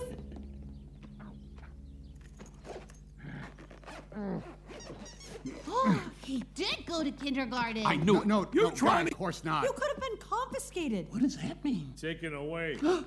Or worse, you could have been lost. No, no, no, guys, listen. Bonnie had a great day in class, and we're going on a road trip. Road trip? Vacation! But then something really weird happened. Bonnie made a friend in class. Oh, she's already making friends. No, no, she literally made a new friend. Hey, it's okay. Come on out. That's it. Come on, there you go. Uh, come on, let's get you out of there. Ah. You got this. Ah. Good, good. Everyone, I want you to meet Forky. Golly, Bob Harris. Look Look how long his arms are. Gut, das war ein, ein kurzer Clip aus Toy Story 4. Ich frage mich gerade, wie sie den Witz auf Deutsch übersetzt haben. Ich habe es nicht gehört. Wir haben es alle nicht gehört. Ah, nur ich habe es gehört, äh, weil, sie, weil der, der Woody sagt, Bonnie made a friend. Und das ist ja ein Wortspiel, weil du, ja, du machst ja keine Verhünden eigentlich Ja. auf Deutsch. Ja, egal. Der Toy Story I'll 4 make you a eben, prince. Aladdin hat den gleichen Gag. Ah. Ich mach, Stimmt. dir, ich mach dir Ausdrücke. Mm. äh, Friends, weißt du, okay. Ähm, genau. Äh, Toy Story 4, der vierte in der Reihe, offenbar im deutschsprachigen Raum wenig Toy Story-Fans. Darum heißt er nicht Toy Story 4 bei uns, sondern eben eine Toy Story. Alles hört auf kein Kommando. Und zuvorderst vorne auf dem Plakat sind auch die beiden Figuren, die vom äh, Keegan Michael Key und Jordan Peele gerettet werden und nicht der Woody und der Buzz, was ich nicht verstehe. Weil Toy Story ist einfach der Shit. Und ich, bin- ich finde es fast ein bisschen schade, dass ich den noch nicht gesehen habe. Er ist ja noch nicht so lange im Kino, zu meiner Verteidigung. Ähm, aber zu, der, zu dem Zeitpunkt, wo ihr das gehört, habe ich ihn wahrscheinlich schon gesehen. Hilft jetzt hure nichts, aber ist ja gleich. Ähm, genau, Toy Story 4 lasse ich glaube euch erzählen, ich habe ihn ja nicht gesehen. Toy Story 4 ist so ein, ein, ein, Angst, ein Angstfilm gewesen, für viele, glaube ich, auch, auch für mich, weil ähm, Toy Story 3 ist einfach äh, so ein wunderbarer Abschluss zu dieser Trilogie und äh, auch ein äh, Film, ja, wo man einfach jedes Mal muss brillen, wie gestört am Schluss. Ich Und- habe ihn immer noch nicht gesehen. Ui. Ich kann ihn immer egal, aber irgendwie bin ich nicht dazu gekommen. Ja, es, ist auch, es ist auch traurig. Eben drum. Äh. Er möchte nämlich gar nicht. Ich, ich bin, ich bin zu müde zum Brüllen. Und darum No ich so- time to cry. Darum James ist so ein bisschen, jetzt sind wieder 10 Jahre vergangen und so und jetzt, wieso machen wir jetzt hier einen vierten? Also 10 Teile jetzt Und seit der dritte zehn rausgekommen ist? Oder 10 Jahre seit ja, der dritte? Also 9 sind es, glaube ich. Entschuldigung. 2012 ist doch der gewesen, oder 2010? Egal, okay. Nein, ich, ist, äh, ich bin jetzt eben nicht sicher gewesen, weil... Ich habe aufgerundet. Ah, gut, nein, nein, ich habe eben gemeint in, in Movie. Nein, nein, im Äh, Movie. Das ist ja gerade nachher, oder? Heisst Ist Viel year be nachher? Years Ah, Before wirklich? heisst es, ja. Also, Aha, sie sagen... Also, ah ja, zuerst in der ersten Szene, Ja. genau, ja. Aha. Es fängt nämlich an, wo erklärt wird, wie die Bo Peep äh, wegkommt, weil die Mhm. ist ja dann plötzlich nicht mehr rum und Genau. das wird jetzt hier erklärt. Und dann geht es eben darum, dass die Bonnie, das ist ja, ähm, also dann ist ja wieder, dann ist schon wieder in der, ah, du hast das Training gesehen. Also dann, Also das habe ich daraus geschlossen, dass, dass dann dann die Spielzeug zu ihr gehen. Genau, am Ende vom Dreh. Ja. Genau. Spoilers! Und äh, sie ähm, hat dann ein bisschen Freude mit den Spielzeugen und so, aber mit dem Woody spielt sie eigentlich nie. Also der bleibt äh, als wie mehr wieder einfach unter dem Bett liegen, mit ihm wird nicht so gespielt. Ähm, dafür am ersten Tag im Kinski ähm, baut sie äh, aus, einer, aus einem Spork und ein bisschen Pfeifenputzer und äh, Glasse-Stängeli und äh, Gümmeli. Gümmeli. Wie heißt das? Wie heißt Spork auf Deutsch? Göffel? Göffel. Wirklich? baut sie sich den Forky. Und der wird dann eben auch lebendig, weil sobald sie ihn ja baut hat, ist ja eigentlich ein Spielzeug. Hat- Der hat dann aber, äh, der ist sich das nicht gewöhnt und will dann immer wieder in den Abfall kumpen, weil äh, der kommt ja her. Trash? Und, Das Konzept finde ich schon sehr lustig. und dann muss ihm der Woody eigentlich ähm, erklären, äh, wie wichtig das er ist für die Bonnie. Und äh, wie, was für er das ist, sozusagen ein Spielzeug zu sein, das jemand so gern hat. Und was so krass ist an den Toy Story Film ist, mit was für er erwachsenen Themen sie sich eigentlich immer be beschäftigen, oder? Ja. Existenzialismus und äh, vor allem das, äh, das Golo von Sachen und äh, äh, ja, eigentlich das Pension, die Rente. Ja, ja, ja. So, ja. Und ich habe auch das Gefühl, klar, die, die, die, und dann gibt es eben ein Abenteuer auf dem Jahrmarkt mit eben den äh, bla bla bla, äh, Keegan und Peele. Pe- Key and Peele. Keegan und Peegan und Lil und Ja, und, äh, und so weiter. Und dann kommt dann noch der Keanu Reeves und es kommen zu Kaboom! es kommen zu viel, für mich schon von Anfang an, es kommen zu viele neue Figuren, wo der Fokus drauf gelegt wird äh, und der, vor allem der Bass wird so auf Seite. Der kommt mega ein- wenig vor. Ein äh, Running Gag, der auch nicht so lustig ist mit der inneren Stimme und so, kommt da zu wenig vor und das habe ich ein bisschen schade gefunden. Aber, ähm, und ich habe gedacht, das ist jetzt ein, ein Film, der vielleicht den Kindern ein bisschen über den Kopf steigt. Also die finden einfach das ein bisschen lustig und herzig und die Abenteuer, aber so richtig verstehen so ist es glaube ich schon eher recht komplex, finde ich. Ich finde den Film eben auch nicht, er ist nicht so lustig. Also es ist so, ich, ich finde, er ist zum Teil so ein bisschen, also eben hat, er hat re- relativ ernste Themen, aber eigentlich ist es stellenweise fast schon ein bisschen banal. Also ich, ich finde, er ist der von denen, die ich gesehen habe, aus dieser Reihe, der mir jetzt am wenigsten gefallen hat. Einfach, ja, er ist, er ist eigentlich so gut gemacht und so und herzig, aber es ist jetzt nicht so einer, wo ich jetzt finde, boah, super toll, will ich nochmal schauen. Nein. Aber Portelinchen ist super. Das ist so eine gute Figur. das ist so wirklich die beste im ganzen Film. Das habe ich eine coole Storyline gefunden und wer sagt, das ist nicht die beste Figur in dem Film, ist kommt entweder nicht raus oder ist ein Mann. Der Mann sagt dann, der, der Duke Kaboom ist der Beste. Nein, ja, mal. Nein, sie ist eindeutig. Also, der, also der, ja, das, das, der Sporky finde ich auch cool, eigentlich. Das stimmt, das ist Äh, herzig. Aber äh, ja, das, die zwei Figuren sind die zwei, die ich nachher im äh, Disney Store gekauft habe, für eine Mhm. Sammlung aufnehmen. Oh, cool. Und äh, eben der, alle anderen neuen, jetzt das mit dem Duke Boom und dann noch der ganze Subplot mit der Gabby Gabby, ja, das ist dann, Mhm. das ist dann ein bisschen viel. Das ist einfach alles ein bisschen viel. Aber ich meine, das Porzellinchen ist ja bis jetzt auch wirklich eine Figur gewesen, die ist ja nur einfach herzig gewesen, Ja, die hat ja nichts Das gemacht. ist nur der Love Interest und eigentlich. da ist es wirklich so eine mega Hinwendung zum Abenteurertum. Das finde ich super. Ja, und sie hat ja vor allem äh, aus ihrem Rock das Cape gemacht. Yeah. Yeah. Aber das ist jetzt, das klingt jetzt vielleicht ein bisschen, wie sagt man, nicht so progressiv von mir, aber ich habe das Gefühl, in paar so die letzten paar so Disney-Sequels sind die männlichen Figuren so ein bisschen auf die Seite geschrieben worden, wo es in, in den Originalteil mehr um männliche Figuren gegangen ist. Wenn, jetzt, wenn man jetzt sagt, das tönt so dann, als wäre das der, Bi, der, wie heißt sie auf Englisch? Das Porzellinchen, Bi, Bo, Bo Bo Peep. Bo Peep. Dass sie eigentlich mehr so ein bisschen in Fokus kommt und Also bei- der Woody, es ist eindeutig immer noch. Schon. Ja, es kann Nur weil es ist mir, es hat jetzt noch gerade ein bisschen so, wie ich hatte das schon gedacht beim Wreck-It Ralph 2, wo es eigentlich nicht mehr sein Film ist. Das ist klar der Vanellope ihr Film und er wird einfach ein- als, er ist einfach doof und auch nicht mehr wirklich lustig oder irgendwie herzig oder so. Aber ja, das habe ich, habe ich irgendwie ein bisschen seltsam gefunden bei dem. Aber nein, das ist jetzt da einfach etwas, wo, das hat mich jetzt noch Wunder genommen, aber sonst ist es ja auch wurscht. Ich bin einfach immer schon Woody-Fan gewesen, ich habe auch früher so einen Woody gehabt, natürlich. Äh, hahaha, morning, and morning Woody, hello. That was a boner joke. Äh, es hat im Fall, glaube ich, im zweiten Ja, Toy den Story. Hat, und so, ja, ja. Das, ist, äh, das ist schon ziemlich. Ich habe schon ein bisschen müssen lachen. Und ich bin. Äh, man muss auch ein bisschen brühen. Also es hat ja auch eine After-Credit-Scene, wo Beim sie Vier jetzt? rausgeschnitten haben. Nein, beim zweiten Teil. okay. Wo so ein bisschen der... Ja... Wo ein bisschen unschön überkommt mit der John Lasseter-Geschichte Mm. und allem. Wo da Es hat der, äh, der äh, andere da... Der die zwei im- Barbies kommen irgendwie rein. Und, Ja, ja, äh, ja, ja, das leck. Dort habe ich schon ein bisschen cringed, muss ich sagen. Da im Toy Story 2 hat es ja da den. Ein paar Sachen. Wie heißt der denn, der, der Typ? Da, der, der, der, der Typ, der immer dort in der, in der Verpackung drin Genau, hockt. Prospector. Prospector, genau. Der ist ja so ein bisschen. Stinky Pete. Stinky Pete. Genau, der, der immer furzt. Der ist, ja, das hat im Film ja auch so eine Szene, wo, nein, die ist sogar, auf, auf der Blu-Ray ist die drauf, genau, das ist eine Post- oder Mid-Credit-Szene, wo da so zwei Barbies Ja, sind. ja, Ja, ich, wenn ich euch dann mal soll zeigen wie es geht zum Schauspieler und so, ich finde, 1999 ist das vielleicht noch gegangen, aber 2019 not so much.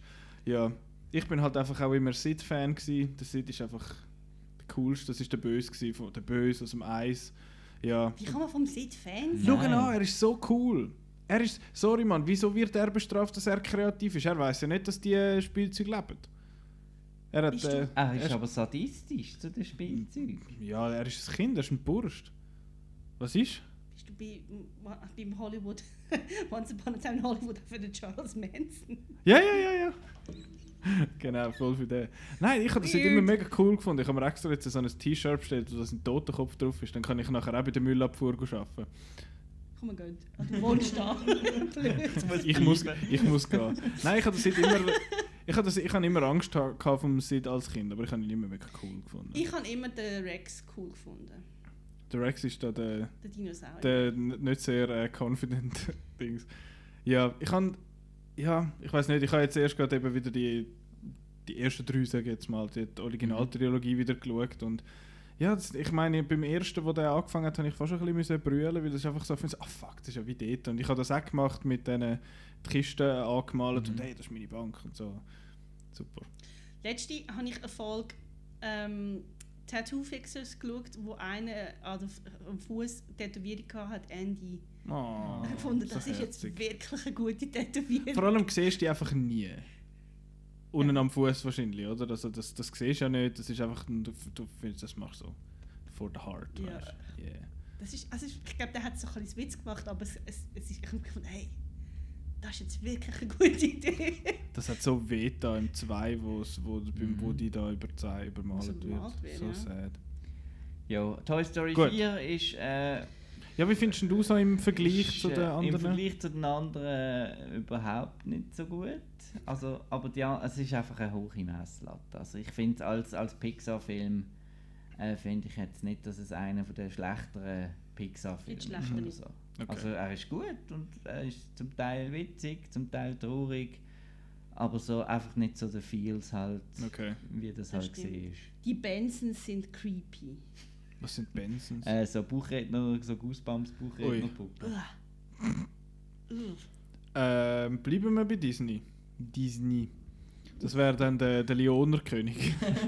Ja, das hat damals bei der Metzger jetzt gratis ein, ein, ein, ein Stückchen Lioner gegeben. Ein Stückchen. Lion King. Heyo.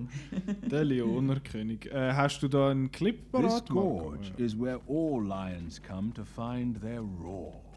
All lions? Even my dad? Even Mufasa came here when he was your age. Refused to leave until his roar could be heard above the rim. All the way up there? That's when you know you found it. With a little practice, you'll never be called a cub again. Watch this. You'll get it, Simba. Just takes time.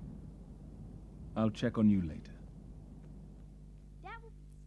Das war ein kleiner Clip aus The Lion King. Das ist jetzt eben der 2019er Lion King. 25 Jahre, ziemlich genau 25 Jahre nach dem äh, Original. 1994 ist der rausgekommen. Und das ist jetzt der erste Film, wo wir darüber reden können, wo wir alle drei gesehen haben. Hurra! Juhu! Ähm, ich, ja, der Lion King, ich, ich muss es so sagen, der Lion King ist mein Lieblings-Disney-Film. Das ist einfach der, wo, wo ich als Kind tausendmal geschaut habe und alles und jetzt auch halt auch viel auf Deutsch gesehen habe früher und jetzt haben wir immer mal wieder auf Englisch gesehen. Und einfach, keine Ahnung, der verwünscht mich einfach jedes Mal, weil einfach die Musik ist so gut und alle Characters sind, sind toll und es ist eine coole Geschichte und er ist einfach so gut. Wie stehen ihr so zum Original Lion King? Ihr seid ja ein bisschen älter als ich. Ich habe den im Kino geschaut, ich finde den super, aber ich habe ihn glaub, schon länger nicht mehr geschaut. Er ist vor ein paar Wochen im Fernsehen gekommen und dann habe ich ihn zum Teil geschaut und ich habe ihn irgendwann gefunden, ich schalte um, aber ich finde ihn okay. also ich habe nichts dagegen. Es ist aber nicht unbedingt mein Lieblingsfilm von denen. Aber ich habe die Musik ganz, ganz viel mal gelost, muss ich sagen. So. Die bleibt auch einfach. Also Ja. nur schon. Die kannst du auch einfach so lassen. Genau, also nur schon der Circle of Life ist einen oder eben der. Ja, egal, weiter. Lion King ist bei mir auch sehr wichtig. Es ist zum einen der erste Film, den ich auf äh, Englisch im Kino gesehen habe. und äh, ich habe auch mehrmals, glaube im Kino gesehen und auch immer wieder durch die ganze Jugend. Und ich, es ist einer von meinen Lieblings-Disney. Es ist so gerade in der Zeit, wo einfach äh, Disney sowieso super gesehen ist, in der Zeit, wo Little Mermaid, Ala also ist schon ein bisschen früher gesehen, aber Little Mermaid, Aladdin, Beauty and Äh, the Beast. Beauty and the Beast und dann noch auch noch, ich finde äh, total underrated, äh, Hunchback of Notre Dame. Ich auch! Den liebe ich! Ähm, Ja, das ist so die. Der ist fucking dark, der ist Mann. so. Super Genau. Super. Musik. George Frollo-Lied. So gut. Ich habe den schon so zu lange nicht mehr gesehen. Judge Frollo, nicht George. ist ja ein Judge. Ähm, ja, ich habe Lion King sehr gern. Gut. Und jetzt eben hat der John Favreau sich äh, dem Projekt angenommen, weil Disney macht ja jetzt alles einfach nochmal. Und ich habe sein Dschungelbuch, der hat mir, der hat mir erstaunlich gut gefallen.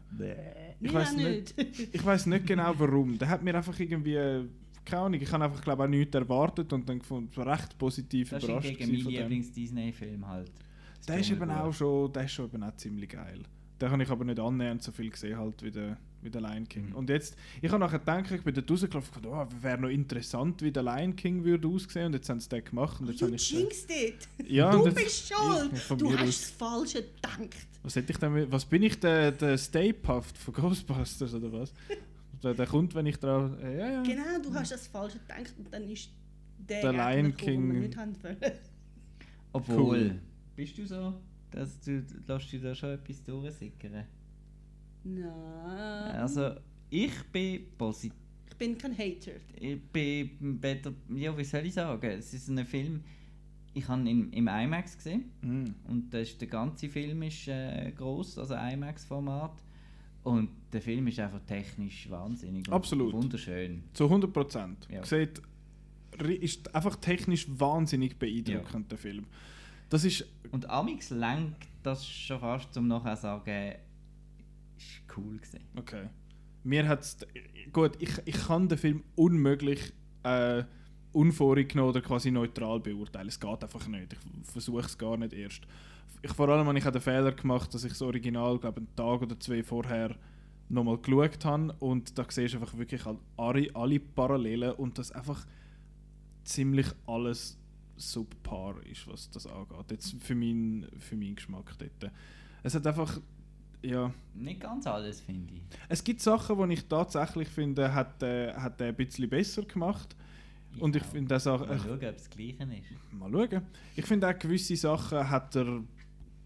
äh, Ich meine, man kann nicht sagen, er hat sie wirklich sein eigen gemacht. Ich finde, der Timon und Pumba haben sehr gut funktioniert, finde ich. Die sind, die sind auch gut gesprochen. Ich habe es zwar ein bisschen irritierend gefunden, so ein, äh, das Warzenschwein, so der Seth Rogen lachen, das habe ich irgendwie so halb irritierend irgendwie gefunden, aber der hat mir, die habe ich gut gefunden, die sind gut Das wollte ich umgesetzt. auch gewesen. gerade wollen sagen. Genau, das ist das, was ich viel besser und witziger Schon. gefunden habe als im Trickfilm. Okay. Findet ihr auch, der Timon ist noch schwuler in diesem Film? als der Nathan Lane, oder?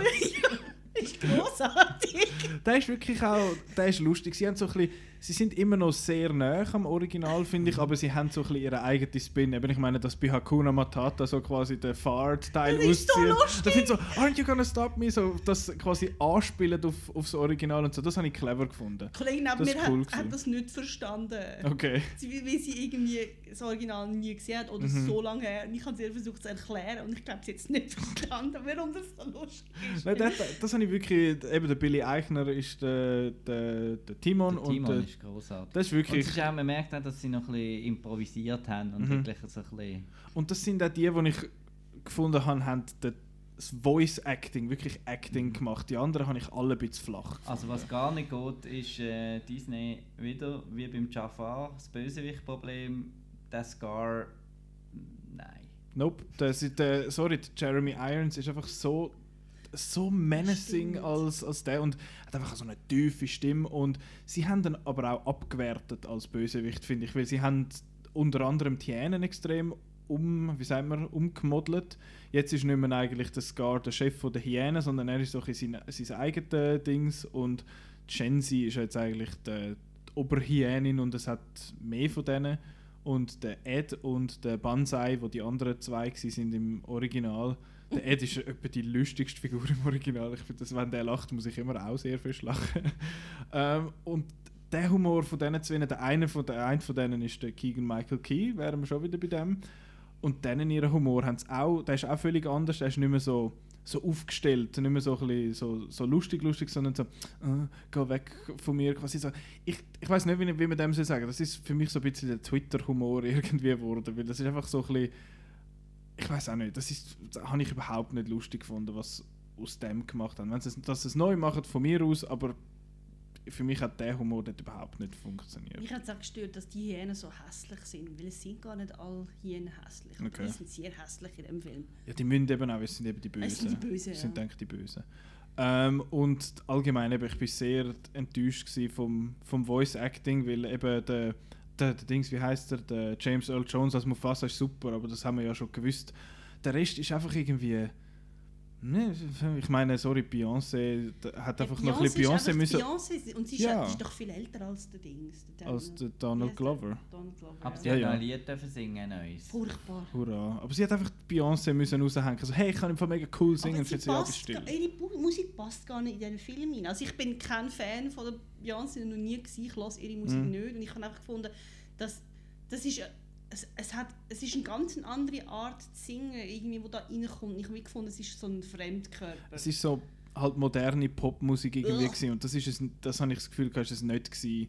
Also das passt auch nicht zum, zu den restlichen Liedern, die ja eigentlich eins eins gleich Mhm. Sind, außer außer Be Prepared, wo, wo sehr sehr verkürzt quasi eigentlich weggelassen ist.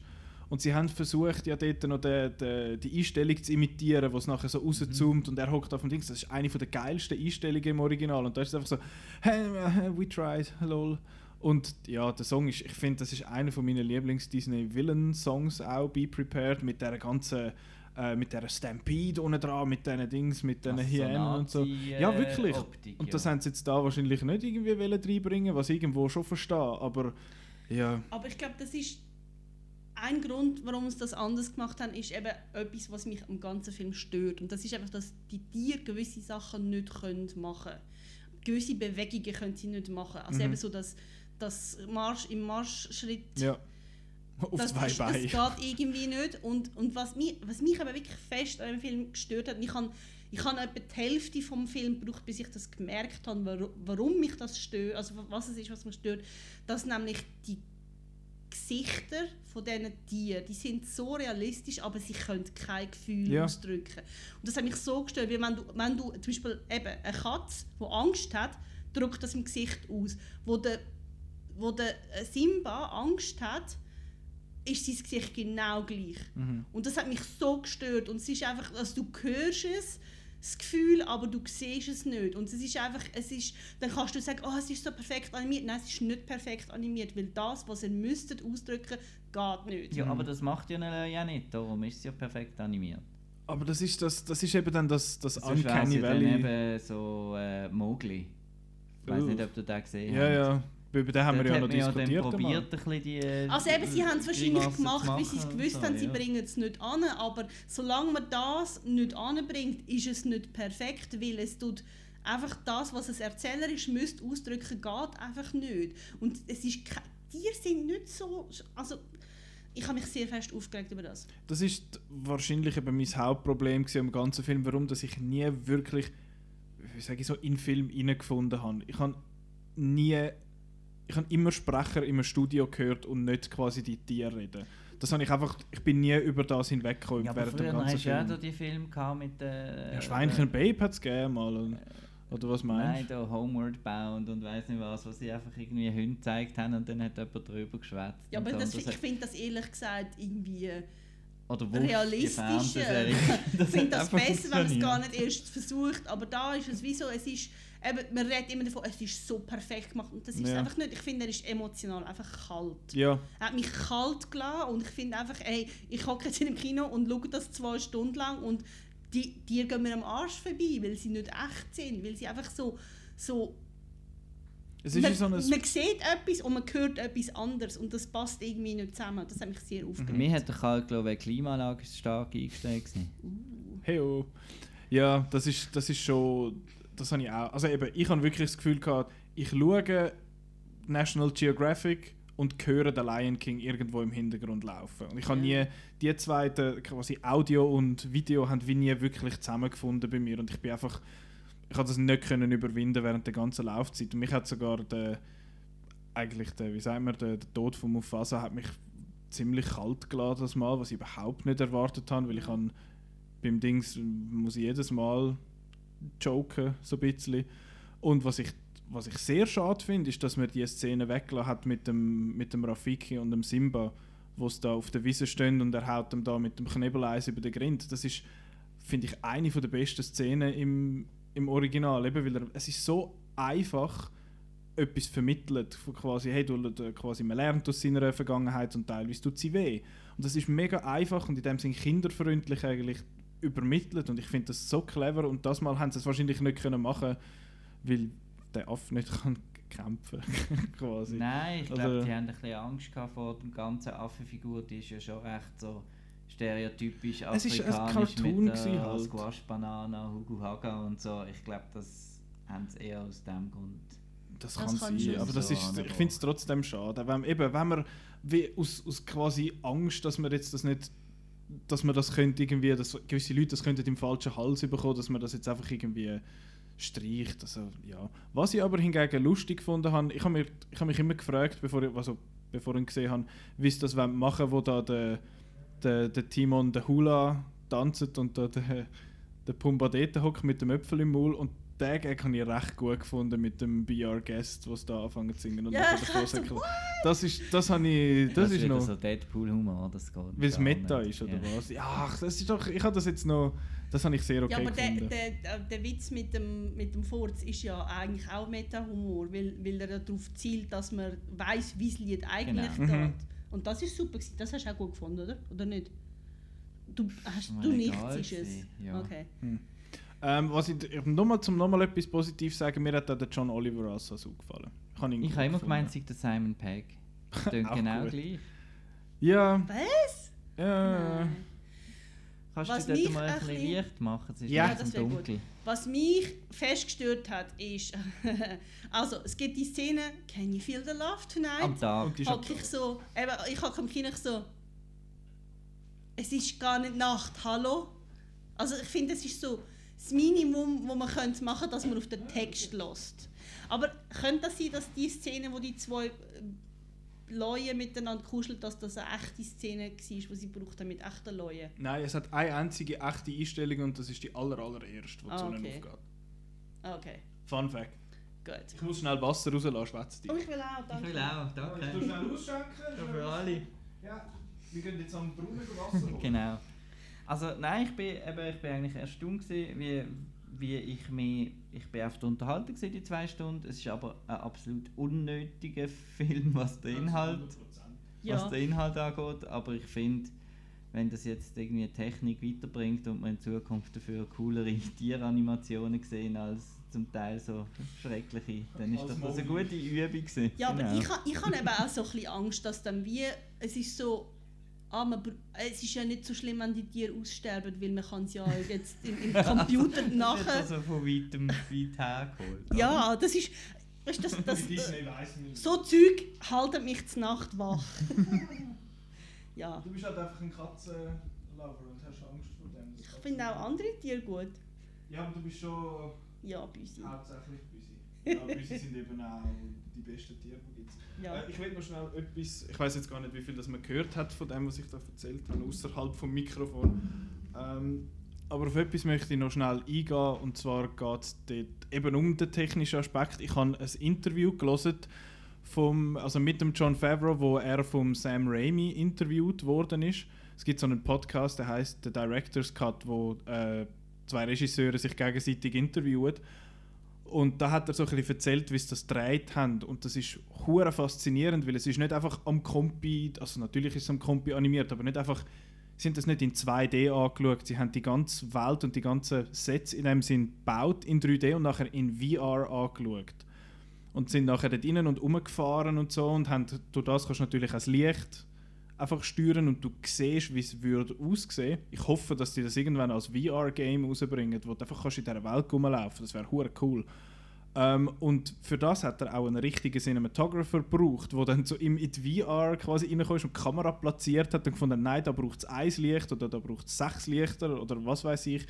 Und sie sind tatsächlich eigentlich, sind wie der Film Set gebaut und nachher digital eigentlich in dem Set in VR gefilmt. Also es ist wirklich, durch das hat es eben dann schon eine Art Live-Action, wie sagt man dem, äh, viel, vom Filmmaking ist viel Live-Action dabei gewesen, viel mehr als man denkt. Sie sind einfach in VR, mit so VR-Hüten und, äh, und so Rigs sind sie dort durchs Studio durchgefahren und so und haben, hast einfach nichts vor dir gehabt, es war einfach alles virtuell gewesen, aber das ist recht, das ist recht krass, es ist sehr ein interessantes Interview, es geht nur etwa eine halbe Stunde und äh, sie klopfen sich dann gegenseitig noch so ein bisschen auf die Schulter, weil der Sam Raimi findet so, ja, John Favreau, du hast da das Marvel Cinematic Universe gestartet mit dem äh, Iron Man und so. Und er findet so, ah, ich kann es dir nur zurückgeben, du hast da den Superheldenfilm erst gross gemacht mit Spider-Man und danke, danke, bla bla bla. Und dann äh, Circle, Circle Jerk, und so. Jerk. Genau. ähm, aber sonst, rein was die ganze Technik angeht, ist wirklich extrem Eben interessant auch, zu auch, äh, auch die Landschaft, da haben wir jetzt gar nicht, wir haben sie noch vertieft. Mhm. Eben, dass das, da würde, würde jeder meinen, die haben äh, echte Plates, Ja. also Backgrounds irgendwie gefilmt und dann nachher die Tiere drin animiert, aber Mhm. das ist nichts, Das ist alles, äh, kein Büschli. alles Compi-Game. Ja. Und das finde ich ist wirklich, das finde ich ist auch spannend wie so für die Zukunft, wie es um, ums digitale Filme machen geht in dem Sinn, dass man nicht einfach ja, dass man vielleicht mehr mit so VR-Zeug schafft. Weil eben, ausgesehen tut er, tut er super, das mit Emotionen ist äh, eine andere Sache, aber rein das Technische also so die ist Muskeln an diesen Löwen und alles. Also mega schon- beeindruckend, aber ich finde, ja, es ist einfach, ja, ich kann, eben, ich finde nicht, ich kann nicht sagen, dass ich den Film schlecht gefunden habe. Er ist einfach Aber gut, ist er Nein, ich kann, nicht sagen, ich kann auch nicht sagen, dass ich ihn gut gefunden habe. Er ist dermaßen für mich unter dem Original und eben, ich kann es nicht abstellen. Das Ich Original. Jetzt halt, also. Wir müssten jetzt halt mal so einen Test machen mit deinem Neffe oder so. Ihm die beiden Filme zeigen auch und äh, würde Gut, mich noch wundern. Meistens ist es ja so, der, der zuerst sieht. Das ja. ist ja wie bei der, wenn du das Buch zuerst liest, Mhm. findest du in der Regel, gut, in der Regel findet man ja das Buch besser. Ähm, ja, das ist so ein bisschen schwierig. Und ich meine, er hat jetzt auch wieder ein Sieg voll Geld eingespielt. Das hat, äh, wenn du auf Box Office Mojo schaust, die Top 5 Filme sind alles äh, Disney-Releases. Es ist auch der fünfte Film, glaube ich, jetzt, wo das Jahr für Disney über eine Milliarde einspielt. Also, ja, eingespielt hat. Toll, yay. Yay. Und jetzt haben sie den, den Spider-Man nicht mehr und alle geben Sony die Schuld. Dabei ist das äh, nicht wirklich so, aber ja, egal. Schade, Ja, scheiße. also über, über Ding, wir dann, es gibt wieder mal eine Episode über die Zukunft vom, vom Kino, es sind auch wieder mehrere Säle zugegangen in der Schweiz. Und, ja, äh, ja. Und äh, sie bauen wieder irgendwo am Rand, wo irgendwie Ja. zweieinhalb Bauern und vier Kühe wohnen, bauen sie ein äh, 12-Saal-Multiplex und finden, «Hä, es kommt niemand. Ja, weiß auch nicht. Ja, Gut. Gehen wir Ähm, zu einem anderen Tier. Der Rock ist doch auch ein Rechtstier, oder? das ist ein hure Viech. Ich hätte jetzt eigentlich erwartet, dass du den Parasit bringst, aber äh, ah, wir machen den Rock, das finde ich gut. Da müssen jetzt aber... Äh, ah nein, der hat ja Petra gar nicht gesehen. Ich habe vorher gelogen, dass wir jetzt nur noch drei gespannt haben. Das stimmt gar nicht. Ho- Hobbs and Shaw. Fast and Furious presents, Presents. Hobbs and Shaw. And Ryan Reynolds und Kevin Hart.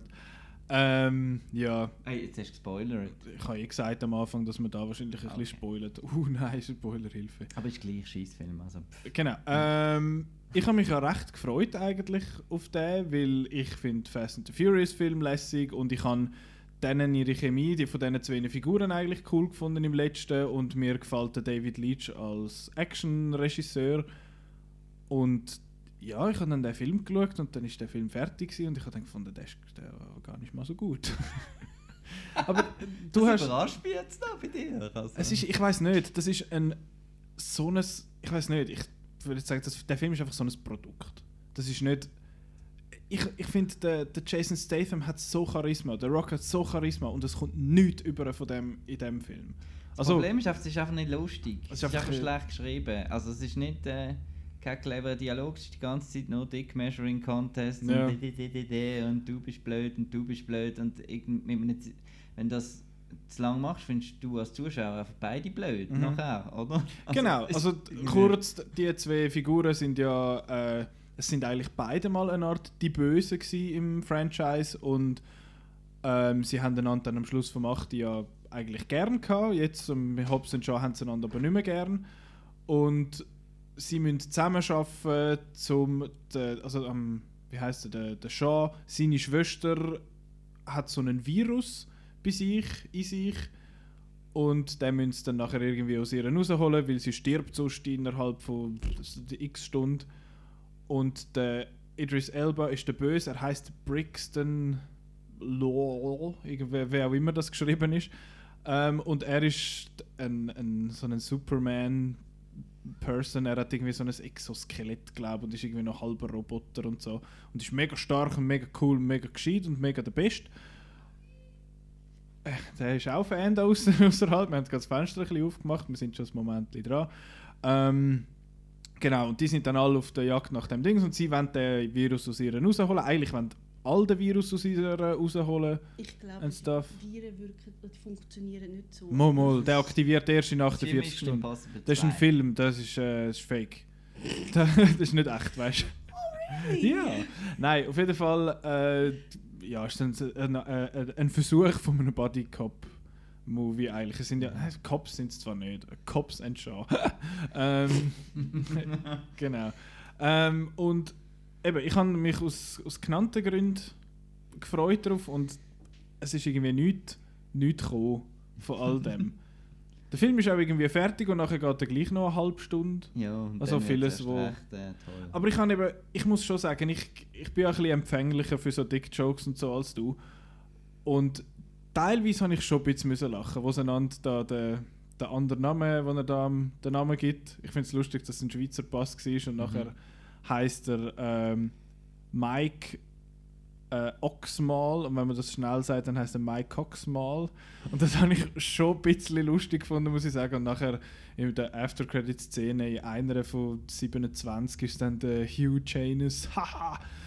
ja, das ist noch lustig gewesen. Und ich weiß, ich weiß genau, ich, also ich habe den, den Punkt gesehen in dem Film, wo der Marco am liebsten wahrscheinlich rausgelaufen wäre. Und zwar ist sein Lieblingsschauspieler auftaucht in einem kleinen Cameo-Auftritt. Der Ryan Reynolds ist vorbeigekommen. Äh, und ich finde ja den Ryan Reynolds sehr lustig. Mir gefällt sein Humor und darum habe ich seinen Teil eigentlich cool gefunden. Mir hat das gefallen, aber ja, wenn man das nicht gut findet, dann hat man, ist die Szene halt nicht so. Oder die zwei Szenen, die da drin Also, ist. s- ja, es ist ja alles schön und gut.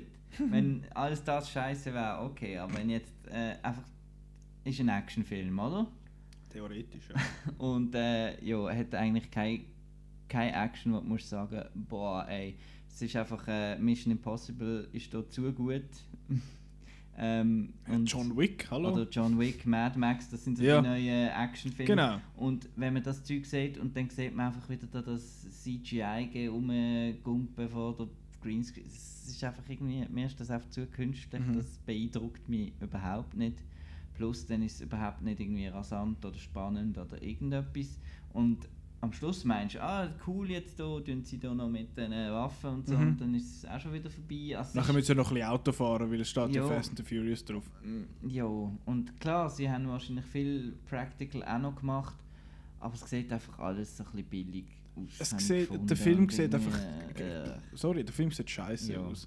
Und ich, ich finde, Hand-to-Hand-Combat-Sachen sind wenigstens okay gemacht, so, so gefilmt. Es wird nicht dann geschnitten, wenn der Schlag kommt und so, sondern man sieht ein bisschen etwas. Das habe ich okay gefunden, aber es hat nicht das Set-Piece gehabt, wo du findest, yeah, geil, oder auch visuell ist, einfach. wo, wo sie über die Container springt und so. ja, ja super. Zwei Aber- Sekunden, hui! Und Ja. auch ganz schlimm muss ich noch den Score erwähnen. Ähm, ich habe sowieso mit modernen Komödien-Scores, immer wenn es Mhm. lustig wird, macht es hinten auf Und so Liftmusik. Grausig. Grausig. Ja, das, das finde ich jetzt. Das, finde ich jetzt nicht so schlimm. Doch, das ist sehr Aber ja, ähm, irgendetwas. Ah ja, genau, etwas. Beziehungsweise, ich habe ja erwartet, dass der Film doof wird, in dem Mhm. Sinne so, hey, mindless Action, sie haben ein bisschen Spaß miteinander, das ist alles glatt und lässig und so. Und der Film hat aber auch zu wenig Spaß, habe ich das Gefühl, mit sich selber. Sie haben das Gefühl, sie, sie haben es wahrscheinlich am Set glatt gehabt, es kommt einfach nichts an beim Zuschauer, so ist mir zumindest Und dann gegangen. das große Ding noch mit der äh, The Rock und Vanessa Kirby. Das ist- Was soll das? Das hingegen ist etwas vom Lustigsten, gewesen, was ich je gesehen habe in einem Film. Sie versuchen, äh, irgendeine Romantic oder Sexual Tension aufzubauen zwischen der Vanessa Kirby und dem Rock. Und das ist so lustig, weil der Rock ist der rein was seine, was, wie sagen wir, seine romantische Ausstrahlung angeht, ich glaube die asexuellste Person in Hollywood. Seine, ich meine, er hat sehr oft in so Filmen ist er entweder so der, der coole äh, Einzelgänger oder er hat irgendeine, äh, er sagt, weißt du, der gute Ehemann und so. Mhm. Und da versuchen sie jetzt mal so eine romantische Relationship aufzubauen und es geht sowas von in die Hose. Sorry, der Jason Statham und sie haben viel mehr Tension und sie sollten die Geschwister darstellen. Was auch lustig ist, weil der Jason Statham, glaube ich, etwa doppelt so alt ist wie Vanessa Kirby und dann hat sie so Flashback-Szenen, Wo sie gleich alt sind. Und ich finde so, und was ist eigentlich mit dem Luke Evans? Der Deckard Shaw ist ja der, der Jason Statham, wie hat der andere geheißen? Der andere halt, der, der Luke Evans, Owen der, der ist. Owen Shaw, genau. Der ist einfach irgendwie nicht vorgekommen dort, der, haben's- der lebt der noch, oder haben sie den mal umgebracht? I don't fucking remember. Aber ja, das ist, das habe ich, ich habe sehr müssen lachen, wo sie dort so äh, an, dem, an dieser Klippe stehen mit so Sonnenuntergang und dann ein Bier zusammen trinken und so. Und ich dachte, ist das scheiße. Das habe ich, ich habe schon, schon recht müssen lachen dort, aber das haben sie glaube ich nicht wollen. Ähm, ja, weil Vanessa Kirby ist eben eigentlich cool. Die hat ja bei, äh, bei Mission Impossible Huren austeilt damals. Und da Ja, auch wieso so können. macht sie jetzt nochmal so eine, also es ist so ein bisschen, ja, da, es ist gerade, es hilft nicht, dass sie in diesem Film ist, finde ich. Dass man halt wieder den Vergleich zieht zu Ja. Mission Impossible, wo einfach Welten besser ist als Action. Ja, wo, wo als Actionfilm einfach viel besser funktioniert. Und ich bin ja, ich habe ja Fallout gut gefunden, aber jetzt nicht so mindblowing wie viele andere. Aber ja, der, eben, ich habe schon auch ein bisschen Spass mit dem Film. Das kann ich nicht sagen, dass ich ihn scheiße gefunden habe. Aber eben, ich habe ihn auch wie der Lion King einfach nicht gut gefunden. Und ich habe die zwei Filme am gleichen Tag gesehen. Hurra aufs Kino 2019. Ähm, ja, Hobbs and Shaw, ein bisschen, ja, not great. Nicht unbedingt eine Empfehlung. Und ich habe mich gefreut drauf. So schade. Gehe ich halt John Wick 3 nochmal schauen. Ja, du Peter hast kein Interesse. Voll nicht. Ich Jetzt erst recht nicht. Ja, ich fühle mich sehr bestätigt. Das ist, glaube ich, glaub, schon okay. Aber ich muss sagen, ich habe von diesen Fast and Furious habe ich anderthalb gesehen oder so. Welche? Der erste und der dritte. der dritte, der ja so beliebt ist. Der hat aber gute Tokyo Musik. Drift. Ich finde den Tokyo Drift im Fall nicht so schlecht. Das ist Okay. einfach komisch, dass der Lucas Black, der etwa 40 ist, einen 17-jährigen Highschool-Dude spielen Das funktioniert so ganz. Aber hey, der Lil Bow Wow, oh, yippie Ich finde eigentlich nur der vierte und der achte schlecht. Ich habe den 8 eben noch lustig Und der gefunden. zweite ist Mit so, der zweite ist recht scheiße. der, der 8 habe ich eben cool gefunden wegen der Zombie-Autos und Ja, so, das ist großartig. Ja, es hat so ferngesteuerte Autos, die kommen durch die Straßen von London wie so, wie so eine Zombie-Horde. Das ist sehr lustig. Habe ich sehr cool gefunden. Sonst auch jetzt nicht so gut. Ich bin, ich bin ja persönlich Fan vom 6. Was, glaube ich, irgendwie niemand, niemand so gut findet, wie ich habe den 6 so geil gefunden. Aber sonst sagen die ja, glaube ich, sind sich die Leute eben gerade wollen sagen. Aber fünf. 5, 6, 7 ist für mich die, die inoffizielle gute Ja. Trilogie. Das ist wirklich so. Die, sind, die kann man auch schauen. Ich meine, viele haben ja gefunden, «Äh, da Autos und äh, Vin Diesel und äh, Family und so. Scheissdreck. Und je, aber je er weiter aber weg. es- Jetzt, als ich den Hobson schon gesehen habe, irgendwie, mir haben jetzt die anderen Crewmitglieder trotzdem irgendwie gefehlt. Also es ist die Dynamik ist schon, hat schon etwas gehabt von dieser Family und all die und die zwei Witze Mich und die stresst einfach, dass der Vin Diesel das so ernst nimmt. Nein, das ist eben gut, das hat jetzt hier gefehlt in dem Film, das ist einfach nur noch blöd. Also, Ja, vielleicht, Ich vielleicht hast du recht. Ich hätte es cool gefunden, wenn der Brüder vom Rock tatsächlich vom Jason Momoa gespielt worden wäre, was einmal geplant war. Und jetzt ist da der, wie heißt Cliff der? Curtis. Cliff, Cliff Curtis. Aber Jason Momoa ist deutlich jünger als der. I who cares? Wie alt ist der? Der ist doch so Mitte 30 oder so. Ja. Und der Rock ist 50 oder etwas. 47 Mitte. oder so. Ja, ja, das kann man. Ja, gut, bei den anderen zwei hat man es auch irgendwie angebracht. Sie ist, glaube ich, in meinem Alter und der Jason Statham, Statham könnte ihre Papi sein. Aber ja, ich glaube, das ist äh, genug Fast and Furious Talk. Presents. Ja, ja. Der 9. kommt dann irgendwie, glaube ich, nächstes Jahr mit dem John Oh, die. Überleitung, die Überleitung zum 9. Hey, cool. Ja, eben, der, der 9. Teil. Fuck, wieso? Der 9. Tarantino. Ah, fuck, ich hab's vergessen. Oh mein Gott. Äh, ja, äh, total. Das war eine total äh, beabsichtigte Überleitung, weißt du? Nicht, nein, egal. Ähm, ich hätte jetzt eben den aber eigentlich lieber am Schluss gemacht. Ah, Parasite, ja. Genau, Parasite. Ja. Den hast du auch noch gesehen. Ähm, Parasite ist der neue Film. Wie, welche Reihe? Bong Joon-ho, oder? Ja, genau, der John Ho Bong, oder ich weiß nicht, wie man die, die, die äh, koreanischen Namen in dieser d- Reihenfolge sagt. Aber er hat äh, Snowpiercer gemacht, er hat The Host gemacht, er hat. Sagen wir es? Okja. Mother? Nicht der Mother. Ja, ja, ja, ja. Und äh, genau, da der Netflix-Film, und hat er nicht auch noch Memories of Murder? Ist, oder ist das. Ich verwechsel den immer den oder der Third Murder. Einer von diesen beiden ist schon vom Koreeda. Auf Auf jeden Fall ist das ein koreanischer Filmemacher, der jetzt die letzte Zeit ein bisschen in, äh, in Hollywood geschafft hat und jetzt wieder einen koreanischen Film gemacht hat. Und der hat auch dann die Goldige Palme zu Cannes gewonnen und ist dann erstaunlich schnell bei uns im Kino gelandet. Und den haben wir alle gesehen und glaube alle gut gefunden. Memories of Murder ist auch von ihm. Yeah, Trivia. ähm, bei Parasite geht oh jetzt muss ich schauen, dass ich... Das ist jetzt ein bisschen... Da will ich eigentlich nicht zu viel verraten. Weil ich habe nichts gewusst. ich auch nicht. Ich habe nicht. Ich habe gewusst, ich habe nur das Poster gesehen. Ich habe keinen Mhm. Trailer gesehen. Ich habe gewusst, dass es der Bong Joon Ho ist oder Jong Bong Ho. Fuck. John Ho Bong. Danke, der. Ähm, ja, das ist alles, gewesen, was ich, was ich gewusst habe von dem. Und dass er der, der, von, aus Ghana hat Geister sehr gut. Mhm. Das ist das, was ich gewusst habe. Und äh, es geht um, äh, um eine Familie, die, die wohnt recht in schäbigen Verhältnissen und so. So im Keller unten Genau. auf Strassenlevel. Genau, und ein Substraßenlevel eigentlich.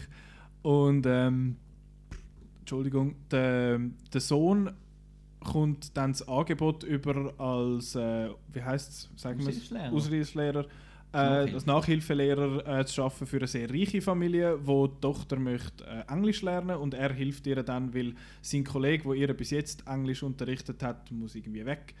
Und dann macht er das und dann auf das aber äh, schließt er dann seine, äh, seine Schwester dort ein, wo sich dann als äh, Kunsttherapeutin irgendwie ausgibt und dann dort mit dem Sohn von dieser Familie anfängt zu arbeiten.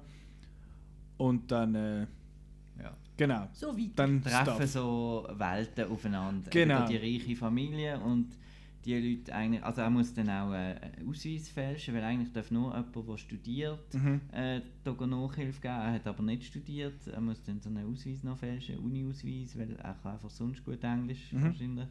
Und so, und dann geht es so Das ein bisschen um die, zwar gar nicht so. um die Klassen, Klassendifferenzen. Genau. Ähm, ich finde ich muss ihm sagen, ich finde es hure schwierig, zum über den Film zu schwätzen, ohne auf den weiteren Plot Mhm. einzugehen, weil das ist so essentiell für die Message vom, vom ganzen Film. Aber was man ähm, neutral eigentlich kann sagen, ist, ich finde, er macht es recht gut mit der Handlung, was er will vermitteln. Es ist bei mir recht lang gegangen, dass ich also geschnallt habe ich es gefühlt eigentlich recht schnell, was er will sagen, aber erst so gegen den Schluss habe ich gefunden, okay, okay, jetzt, äh, I get it, ich habe es verstanden.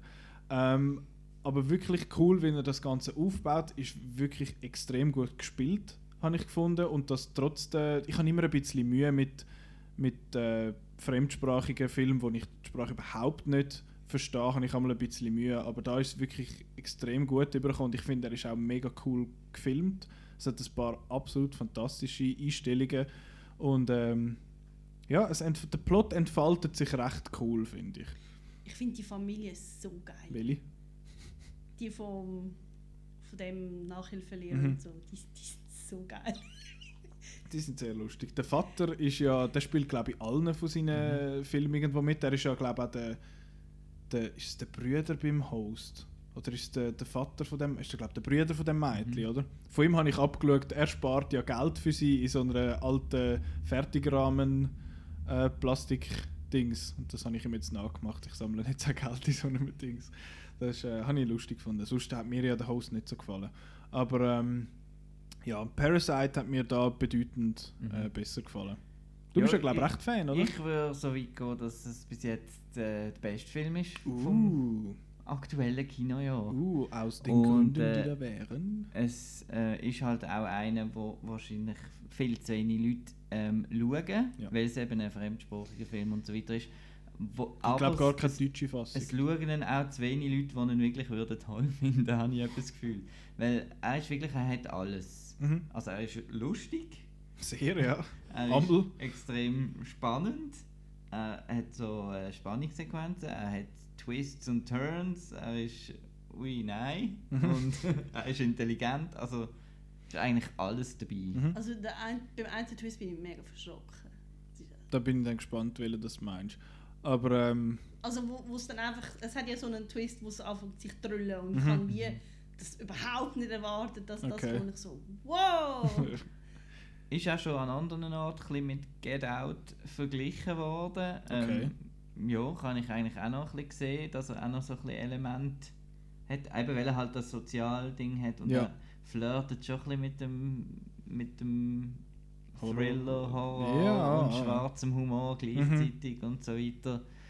Also ich habe das super, super gefunden. Aber Mhm. eben, man kann nicht groß darüber reden. Ähm, man soll auch nicht groß darüber reden, finde ich. Ich finde also, aber auch dafür, dass er, dass er ein, halt, also für uns ist es ja fremdes Kino, weil es halt eben, es ist Sprache, ist, die man nicht kennt, vielleicht auch das Kino, das man nicht kennt, aber ich finde, dafür ist er eigentlich sehr zugänglich. Ich wollte sagen, er ist, man kommt sehr daraus, was er will sagen Es hat nicht irgendwelche abgefahrenen was weiß ich, Karikaturen von Figuren, wo, du, wo wir bei uns irgendwie im Westen nicht würden verstehen Genau. oder so. Und vor allem, ich habe zuerst noch gedacht, also da- was ich noch gewusst habe aus dem Poster, ist, dass er eben so ein bisschen sozial Mhm. äh, kritisch sei. Ja. Ähm, habe ich gedacht, oh, ich weiß jetzt, ich komme jetzt nicht genau daraus wie in Südkorea, so, äh, was dort so gerade so läuft und wie dort die Missstände oder was auch immer sind, äh, hören wir Ja. ja. nicht viel davon, wir hören immer noch von Nordkorea. Mhm. Äh, aber äh, ist also ein universales ähm, Genau, Arm Problem. gegen Reich Also funktioniert wahrscheinlich überall jetzt gleich. vor, also. Es hat so ein bisschen ein paar Anspielungen auch auf Nordkorea, aber die, die versteht man auch. Also Ich finde eben so, ich, ich habe nämlich an mein Mühe bei so Arthouse-Filmen, weil ich, ich habe dann immer so das Gefühl, ah, die sind so anstrengend, da muss man da, ah, da muss man so, also weißt nicht, nicht im Sinne von, oh, da muss man mal denken, sondern immer so, es ist so, so, man muss sich wie so ins andere Land hineindenken und ich finde, das ist jetzt wie in dem Film, das ist so einfach, also es ist, also Er hat das auch könnte, es 47 könnte auch in einem anderen Land spielen Mhm. eigentlich, das könnte überall funktionieren, das könnte sehr gut als amerikanischer Film funktionieren, das gibt sicher ein Gerade wollte Remake, sagen, es kommt sicher ein Remake. Mit dem Dwayne Johnson. Und von ihm selber wahrscheinlich noch Oh inszeniert. das ist doch auch so ein Trend. Das kann man schon vorstellen. Aber äh, ich Ich finde, das macht er nicht. ich finde, es funktioniert auch gut, weil es nicht irgendwie 80 verschiedene Locations hat, sondern es hat irgendwie zweieinhalb. Zwei Häuser und irgendwie so eine Gasse. Und ja, das habe ich schon. Da hat mir schon ich, han, ich bin rausgelaufen und habe gefunden, Mal, der hat, mir, der hat mir gefallen. Der ist oh, eigentlich all das, was du gesagt hast und eben, was schon erwähnt worden ist. Aber so eine. Ich habe nie die. Ich weiß nicht, ich weiß halt nicht, was ich erwartet habe äh, dort. Vielleicht würde mir beim zweiten Mal schauen noch mal ein Stück besser gefallen. Er hat mir immer noch super gefallen, aber ich habe wie irgendwie nie gewusst, was, was kommt, aber wie nicht im ja, nicht wissen, was kommt, ist ja eigentlich etwas Gutes. Aber da habe ich teilweise gefunden, dass ich wie also denke hä, auf was will er jetzt raus? Will er auf das raus, was ich meine? Und am Schluss macht er es dann ja sehr klar, auf was das er raus will. Ähm, ja, darum habe ich dann einmal wie so die Connection nicht ganz so gehabt zum, zum Film, den ich eigentlich gerne gehabt hätte. Aber trotzdem immer noch sehr gut. Wenn wir noch schnell Spoilers machen, ich würde schon sagen, ich würde gerne ein paar Sachen, auf ein paar Sachen eingehen. Ähm, eben also falls ihr den Film noch nicht gesehen habt, jetzt wirklich überspringen zum nächsten Film, wo dann der Once Upon a Time in Hollywood wird sein. Ihr eben so mit den Timestamps und so. Weil das, das möchte man eigentlich nicht wissen. Ich glaube, der Regisseur hat, äh, wo es um Pressevisionierungen gegangen ist, auch so ein, so ein, äh, ein Briefli mitgegeben, so hey, bitte nicht mehr verraten, als bis dann, wo die beiden Geschwister die, den Nachhilfelehrerjob äh, annehmen, dass man eben nicht weiß, dass er Spoilers jetzt wirklich, dass sie Mutter und der Vater auch noch einspannen. Was ich, ist das irgendwie, das hätte ja nicht sollen ein Twist sein in dem Sinne. Das ist eigentlich recht offensichtlich gewesen, dass er jetzt da die alle geht gucken holen, oder? Ja, es fängt ja dann erst ein bisschen an mit äh, de- den Mitteln, wie sie dort reinkommen. Genau, ich meine, es ist ja äh, einfach- ist. Genau, vor allem es ist einfach eine hure Bescheisserei, die sie machen. Eben, es fängt ja an mit der Schwester, wo, wo findet, ja, ich bin eine Kunsttherapeutin und ja, das dort unten rechts, das heisst irgendetwas, dass er da an das und das denkt und die, die reiche Mutter ist total gutgläubig und findet, oh mein Gott, mein Kind ist ruiniert oder Die so. wird aber auch ein bisschen, bisschen, amigs ein bisschen zu blöd da. Ja, das ist richtig schön ja, satirisch. das also ich finde, Mhm. äh, der Film ist, das ist so eine, gut, so eine gute Gaunerfamilie. Das Mhm. ist so toll, wie sie sich da einschleicht und und die, äh, ich, eigentlich haben sie es ja verdient, weil wenn die Reichen so dumm sind, um sich das also wenn sie auf das reingehen, dann haben sie es verdient, dass man sie ausnimmt. Und ich finde es dann eben auch toll, dass dann, es hat dann so einen Moment zwischendurch, wo sie finden, so, ja, Moment, der Fahrer hat jetzt echt eine andere Stelle gefunden und so. Mhm. Und dann findet es, ja, ja, ja, dann, dann vergisst Der ist ja jung und noch ist eigentlich noch ein gut aussehender, der hat da schon irgendetwas gefunden. Und dann, äh, ja, da wie da die Putzfrau raus ekelt und so. Und Dann der, kommt eben der grosse Twist. genau, das habe ich, das habe ich irgendwie hure komisch gefunden, dass der, ich finde so, die hat ihren Mann dort unten, aber eben auch halt, äh, eben, dass sie ja da ist einmal gucken, was weiß ich, so Bananenstibitzen und so Zeug, dass er irgendetwas kann essen kann, weil er, glaube ich, krank ist, oder? Nein, er hat Schulden. Ah ja, genau, genau, das war's. Was mir dort ein bisschen weird umgeht, hat, ist, wieso sie ihn dort so auf so quasi auf ein Baby zurückentwickelt haben, weil er eben schon so lange in diesem Loch unten wahrscheinlich ist. Ja, das- so. das stimmt, habe ich ja. ein bisschen, Was, sie da mit der Flasche kommt am Anfang, habe ich gedacht, was läuft mit dem? Ich habe gedacht, sie hätten geht es das ja wirklich nur darum, dass er eben auch arm ist und dass sie sich nicht können leisten und so weiter und dass, sie Mhm. dort ess, dass er einfach Essen braucht. Ja. Das ist dort so ein bisschen, das hat mich wahrscheinlich dort an dieser Stelle ein bisschen irritiert. Ich finde so, was wollen ihr jetzt mit dem genau sagen, eben weil sie ihn so bemuttert hat. Ich hatte zuerst das Gefühl, er sei irgendwie geistig nicht ganz so Mhm. parat oder so. Aber eben, wie er das, wie sie das nachher auch gemacht haben mit dem Morsen dort, mit dem Licht und so, habe ich gefunden, okay, er stellt jedes Mal mit dem Kopf oder was weiß ich, das Licht an, wenn der andere raufläuft und so. Und ich so, weil, weil, was, weil der Sensor kaputt ist und dann macht es, okay, anyway. Ähm, ja, Aber, aber, dafür wird das mit dem Maß halt am Schluss schön umgesetzt. Genau, ja, das, das ist wirklich schön. aber dort habe ich im Fall das Gefühl gehabt, es hat, er hätte ein bisschen vorher eigentlich können hören Weil äh, sie gehen ja dann eigentlich so weit, dass sie, also die, die ganze Morderei-Szene, die, die sind recht übel gewesen, die haben die recht krass gefunden dort also, nachher. das Baden sind offenbar Leute rausgelaufen Ah, wirklich? Kino. Okay, also Und so das- krass das habe ich es jetzt auch nicht gefunden. Aber das ist schon, das ist schon noch happig gewesen, eigentlich. Ähm, aber eben, da siehst du ja, wie er da den Plan hat, quasi zum Reich werden und nachher wieder dort reingeht, um seinen Vater dann wieder rauszulassen. Und es hat dort einen Punkt gehabt, ich glaube, es war dort, gewesen, wo, wo sich dann die umarmen, das, ähm, das dritte. Und dann geht es ja, glaube ich, noch mal ein Stück weiter, habe ich gemeint. Und Das hat jeden- ich habe es nicht mehr gerade so präsent, aber es hat einen Punkt, wo es quasi zu schwarz fadet und ich habe voll erwartet, dass er fertig ist und nachher ist er gleich noch mal 5-10 Minuten Einfach, dass gegangen. klar wird, dass das nur eine Es ist nicht passiert. Fantasie ist. Ja, also da, ja. Ich habe das recht schön gefunden, weil es ist, das ist die Zukunftsvision, wo er darauf will hinschaffen und das wird ja wahrscheinlich nie passieren. Er, kann, er das- wird sich das Haus nie können leisten. Ich hätte das eben eigentlich noch cool gefunden, wenn man das so ein bisschen offen gelassen aber dann hätte. wären Aber, die Leute verwirrt gewesen, denke ich. Wenn du aufgehört hättest mit dieser Vision. ja, das hätte ich irgendwie noch, ich irgendwie noch cool gefunden. Aber ja, das ist äh, Motzen auf hohem Niveau. Aber ich muss sagen, ich bin, was äh, asiatische Gauner-Familien angeht, bin ich immer noch ein bisschen mehr Shoplifters-Fan als Ja. Parasite-Fan. Ähm, es hat nichts mit, äh, mit Japan oder Korea oder so zu tun, dass ich da Japan ein bisschen näher stehe als Korea. Ich habe einfach, ja, aber es zielt so völlig etwas anderes ab, die Ja, ja, zwei also Filme. Ich habe aber Parasite natürlich cooler gefunden, weil er halt eben ein bisschen Genre-Element Ich meine, der hat. so, dort, wo sie da unter dem Tisch rauskriechen und so, so also ich meine, es ist ja, aber es ist dann mit eben, dem Buben im, im Zelt, im Ja. Garten und so, super. das ist wirklich, hure- vor allem habe ich immer das Gefühl ah, es ist ja eigentlich klar, dass es rauskommt, aber es ist eben gar nicht so klar, was das, was das war und äh, mir hat halt die Szene gefallen, wo sie da alle zusammen auf dem, auf dem Sofa gehockt sind und irgendwie so ein bisschen das Zeug von denen gefressen haben und so. Ja, nein, das ist wirklich, das ist wirklich ein sehr guter Film gewesen. Last but not least, oder least für die einen, je nachdem, Once Upon a Time in Hollywood, einer der dürfsten Titel äh, auch das Jahr. Ist, viel, also, ist ein cooler Titel, aber er ist einfach blöd zum Sagen und vor allem kannst du ihn nicht gescheit abkürzen. Und er hat noch drei Pünktchen. Ja, weil Ich cool. sage ihm, glaube ich, Hollywood alles irgendwie, aber nur weil, er ist zu lang zu mir merken und dann weiss ich, es gar nicht wie der Titel eigentlich. Ja, Ja, das ist der, jetzt hätten wir die Überleitung können machen Ja, mit dem mit dem 9, neunten aber die Film. machen wir jetzt nicht. Das ist eben Vielleicht ist der, jetzt etwa 9 zu oben, oder? ja, ziemlich genau. im Fall. Ah, ja? Hey, cool. Okay. Es ist, äh, es ist der zehnte Film von Quentin Kill Bill RB. ist nur ein Film und Four Rooms zählt nicht. Gut. Das ist der neunte Film. Also gut, es steht ja auf allen Postern und was Mhm. auf den Poster steht, das stimmt. dann wäre es dann 9 ein Viertel Liste. Mhm. Sure. Ähm, genau, das ist der neunte Film von Quentin Tarantino. Ich habe ja noch rechte Retrospektive Du hast gemacht. fast alle reingebracht, Fast, hast du ja. gesagt. Was hast du Bis zu Inglourious Basterds. Also Django und. Hateful Eight hast du nicht nochmal gesehen, Nein. dafür hast du was gesehen? From Dusk Till Dawn und Natural Born Killers noch. Okay. Und äh, hat er nicht noch irgend... Fuck, äh, True, Romance, True habe Romance. ich eben nicht äh, verfügbar gehabt. Ah, Weil äh, den habe ich glaube sogar. ist im Moment nicht erhältlich Ah. auf Blu-ray. Wirklich? Und auch nie am Streamen. Ich glaube, ich hatte den sogar. Dann hast du eine Idee. Aber nie gesehen. Ähm, genau.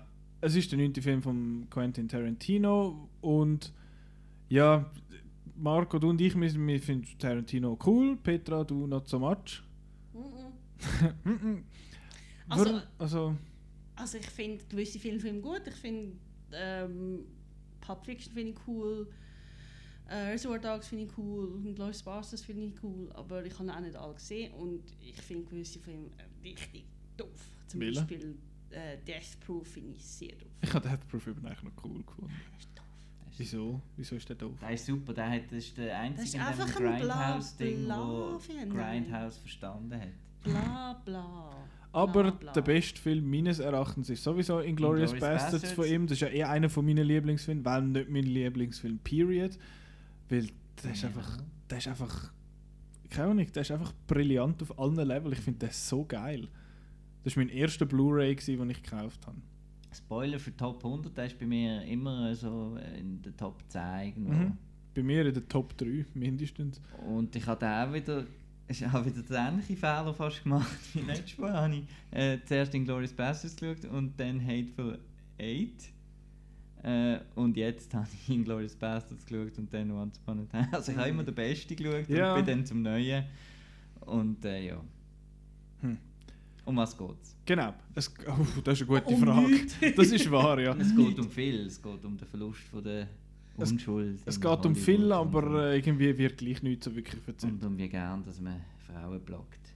Aber da kommen Um wir dann Füße geht es. geht nur um Füße. Es hat schon sehr viele Füße. Aber auch Mannenfüße, aber meistens sind Schuhe.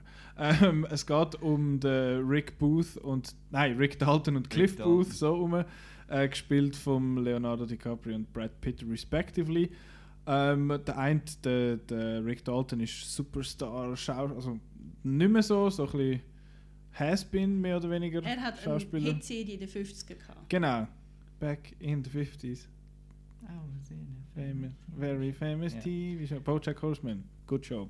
Ähm, genau, er, ist, er hat die Bounty Law Show in den 50er und äh, versucht sich jetzt so ein bisschen, äh, ja, mit so Cameos hat er, also beziehungsweise so ein Serie, ein Folgenauftritt in Serien und so, nichts mehr Grosses. Und sein, sein Stunt-Double ist der, eben der Cliff Booth. Und man sieht eigentlich, was die so, was die so erleben die ganze Zeit. Und dann hat es noch die, die weitere Storyline eigentlich mit den Manson Murders bzw. Manson Family, wo äh, eigentlich die, die Margaret Qualley so die, wie sagt man, so die präsenteste ist von, von all denen. Und dann hast du halt noch die Margot Robbie als Sharon Tate.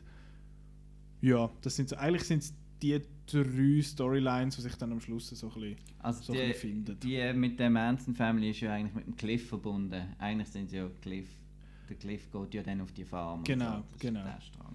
Das ist alles. Äh, und ich muss sagen, ich habe die ganze, ich habe gewusst, wer der Charles Manson ist und dass der, dass das ein Massenmörder war und dass der mit der Sharon Tate da, dass das äh, irgendetwas war.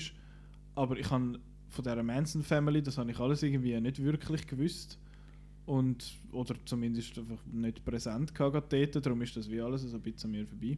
Also ich wollte noch schnell einen Filmtipp Mhm. Äh, wo man vor dem Film schauen ähm, dass man ein bisschen mehr weiss. Ähm, äh, Charlie Says heisst der. Der kommt jetzt äh, dann on demand glaub, raus langsam. Also, auf Blu- also ist das letzte Jahr in Venedig gelaufen. Mhm. Hast du den gesehen? Ja. Ist, spielt der Matt Smith, spielt der Charles Manson. Okay. Und ist aber aus der Sicht von, von der Frauen, wo, also die Frauen sind dann im Gefängnis, wo, wo Mord im, im Namen von, von, von dieser Family ähm, begangen haben und dann mit Rückblenden halt ihr Erlebnis dort erzählen. Und Okay. das ist aus der, aus der Sicht von der Frau mal, ist auch ein äh, Female Director und äh, das ist recht gut. Okay. Und Aber es ist nicht Doku, es ist Nein, gespielt. es ist, es Okay, ist ein Spielfilm. Spielfilm. Und der, Okay. Unter anderem mit äh, Hannah Murray aus Game of Thrones. Welche ist das? okay. Und Wer spielt sie? Gilly. Ah, ja, das bin ich gar nicht sicher gewesen. Hannah und dann gemeint, aber nicht gewusst, dass die Genau, also das ist so ein bisschen, ich habe auch noch, wenn man gar nicht weiß, dann ist es ein bisschen komisch, wenn dann weiss man nicht mal, wie es aufhört. Also ein bisschen etwas sollte man sich Ja, schon ja, also vorher informieren. wie es aufhört, das habe ich glaub- gewusst, Ja, aber ich aber- glaube, in der Schweiz oder so ist das nicht so, das mit dem Manson ist Okay. nicht so eine Geschichte. Das ist extrem Hollywood verankert, weil, das halt, weil der halt eben dann in die reichen Häuser ist, weil er auch ja hat wollen, selber nach Hollywood, weil er hat, äh, seine Musik wollen rausbringen und auch mit vielen Celebrities abgehängt ist und die haben dann auch noch mit diesen Frauen geschlafen dort oben und so weiter. Und das ist, glaube ich, dort schon viel bekannter als jetzt hier. Also das, ich denke, vielen wird das nicht bekannt sein, die da jetzt ins Kino sitzen. Ich glaube, es wäre gut, wenn man den Film schaut, wenn man vorher liest. Ja. Und mindestens zum Beispiel Wikipedia, was wirklich passiert Genau. ist. Weil Das- der Film ja das nicht Ja. leistet. Spoiler. Ja. Genau. Ähm.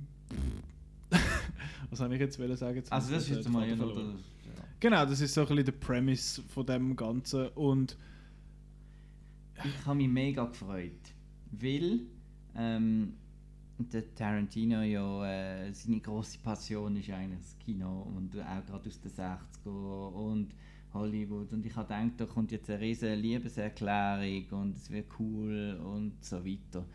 Und ich bin ziemlich enttäuscht worden. Ähm, ich finde zwar, es ist schön rekonstruiert zum Teil und so und ich finde gewisse Storystränge finde ich cool. Ich finde äh, zum Beispiel ähm, cool, wie Margot Robbie halt ähm, jetzt das, was viele kritisiert haben. Ich finde es cool, dass sie weniger als, als Figur drin ist, sondern einfach eben sie tut die Wäsche zusammenlegen. Es ist so eben die Unschuld äh, und so und äh, ich habe es dann recht, äh, hat mich dann auch ein bisschen mitgenommen, was ich dann am Schluss äh, am Schluss und so, das jetzt noch schön gesehen. Aber ich habe einfach Dialog extrem, also nach der Pause habe ich gefunden, wenn ich jetzt da einfach will schauen, ich würde nicht unbedingt merken, dass es Tarantino ist. okay. Ich habe die Dialog so schwach gefunden im Gegensatz zu seinen anderen langen Dialogszenen, eben wie gerade in Glorious Bastards vorher oder auch Reservoir Dogs, Pulp Fiction. Irgendwie mir hat da das irgendwie das Clevere irgendwie völlig, völlig gefehlt. Auch das Ganze am Set dort von der Western-Serie, auf diese Sachen habe ich mich eigentlich gefreut und so.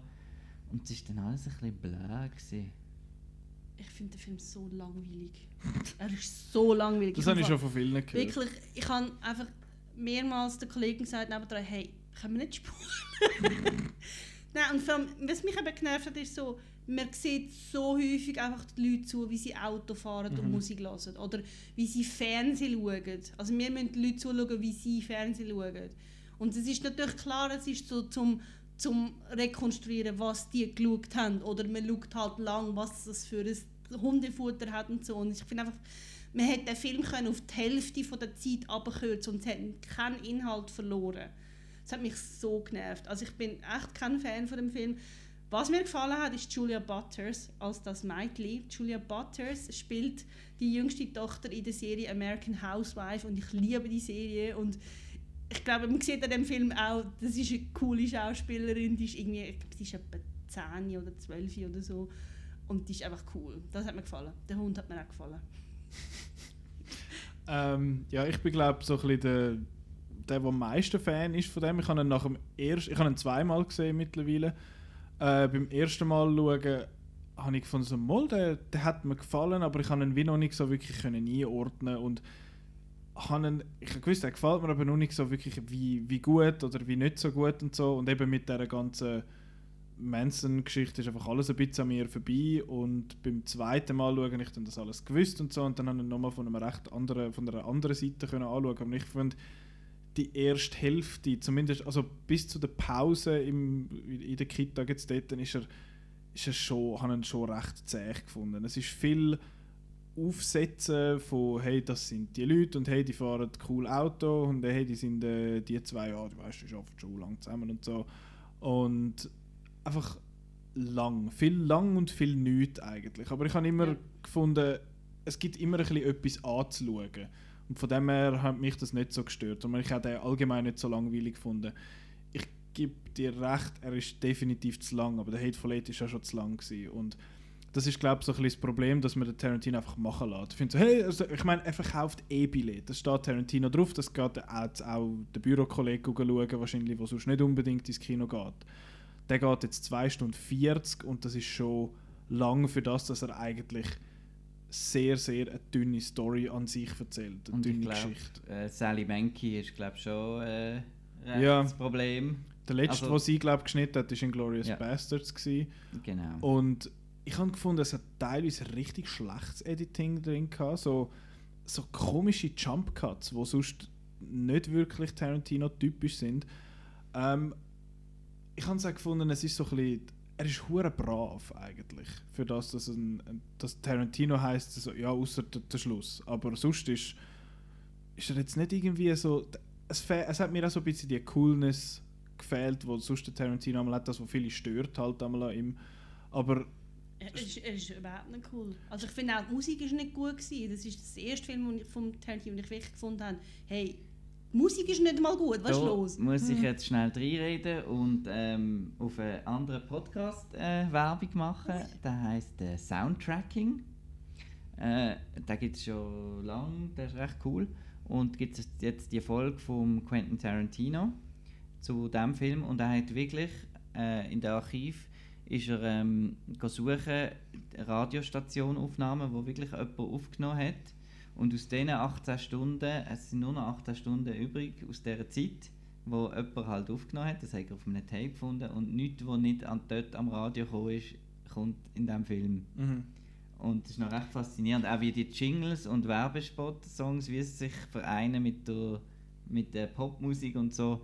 Also er hat da wirklich Wert auf das Radio Dings Programm von Los Angeles zu dieser Aber Zeit das ist doch nicht der Grund, warum man Tarantino schaut. Das ist doch das Coole beim Tarantino, dass das Anachronistische, also irgendwie wie Django Unchained kommt nicht Musik, die der Django gelost hat, wenn er wirklich gelebt hat, sondern Nein, da kommt das ist ein riesen Mix. Und ich habe dann, also ich meine, ich habe einfach gefunden, die Musik ist so, äh, also mir hat sie nicht gefallen und ich finde einfach, das ist, das ist doch das Spezielle am, am Tarantino, dass er wirklich immer so Drive reinbringt durch die Musik, die zum Teil auch völlig aus einem anderen Jahrzehnt kommt. Und, und ich finde das sehr komisch, dass er jetzt da so voll auf, auf historische Korrektheit setzt. Das ist halt die Zeit, wo Was- er, wo er, er erlebt hat.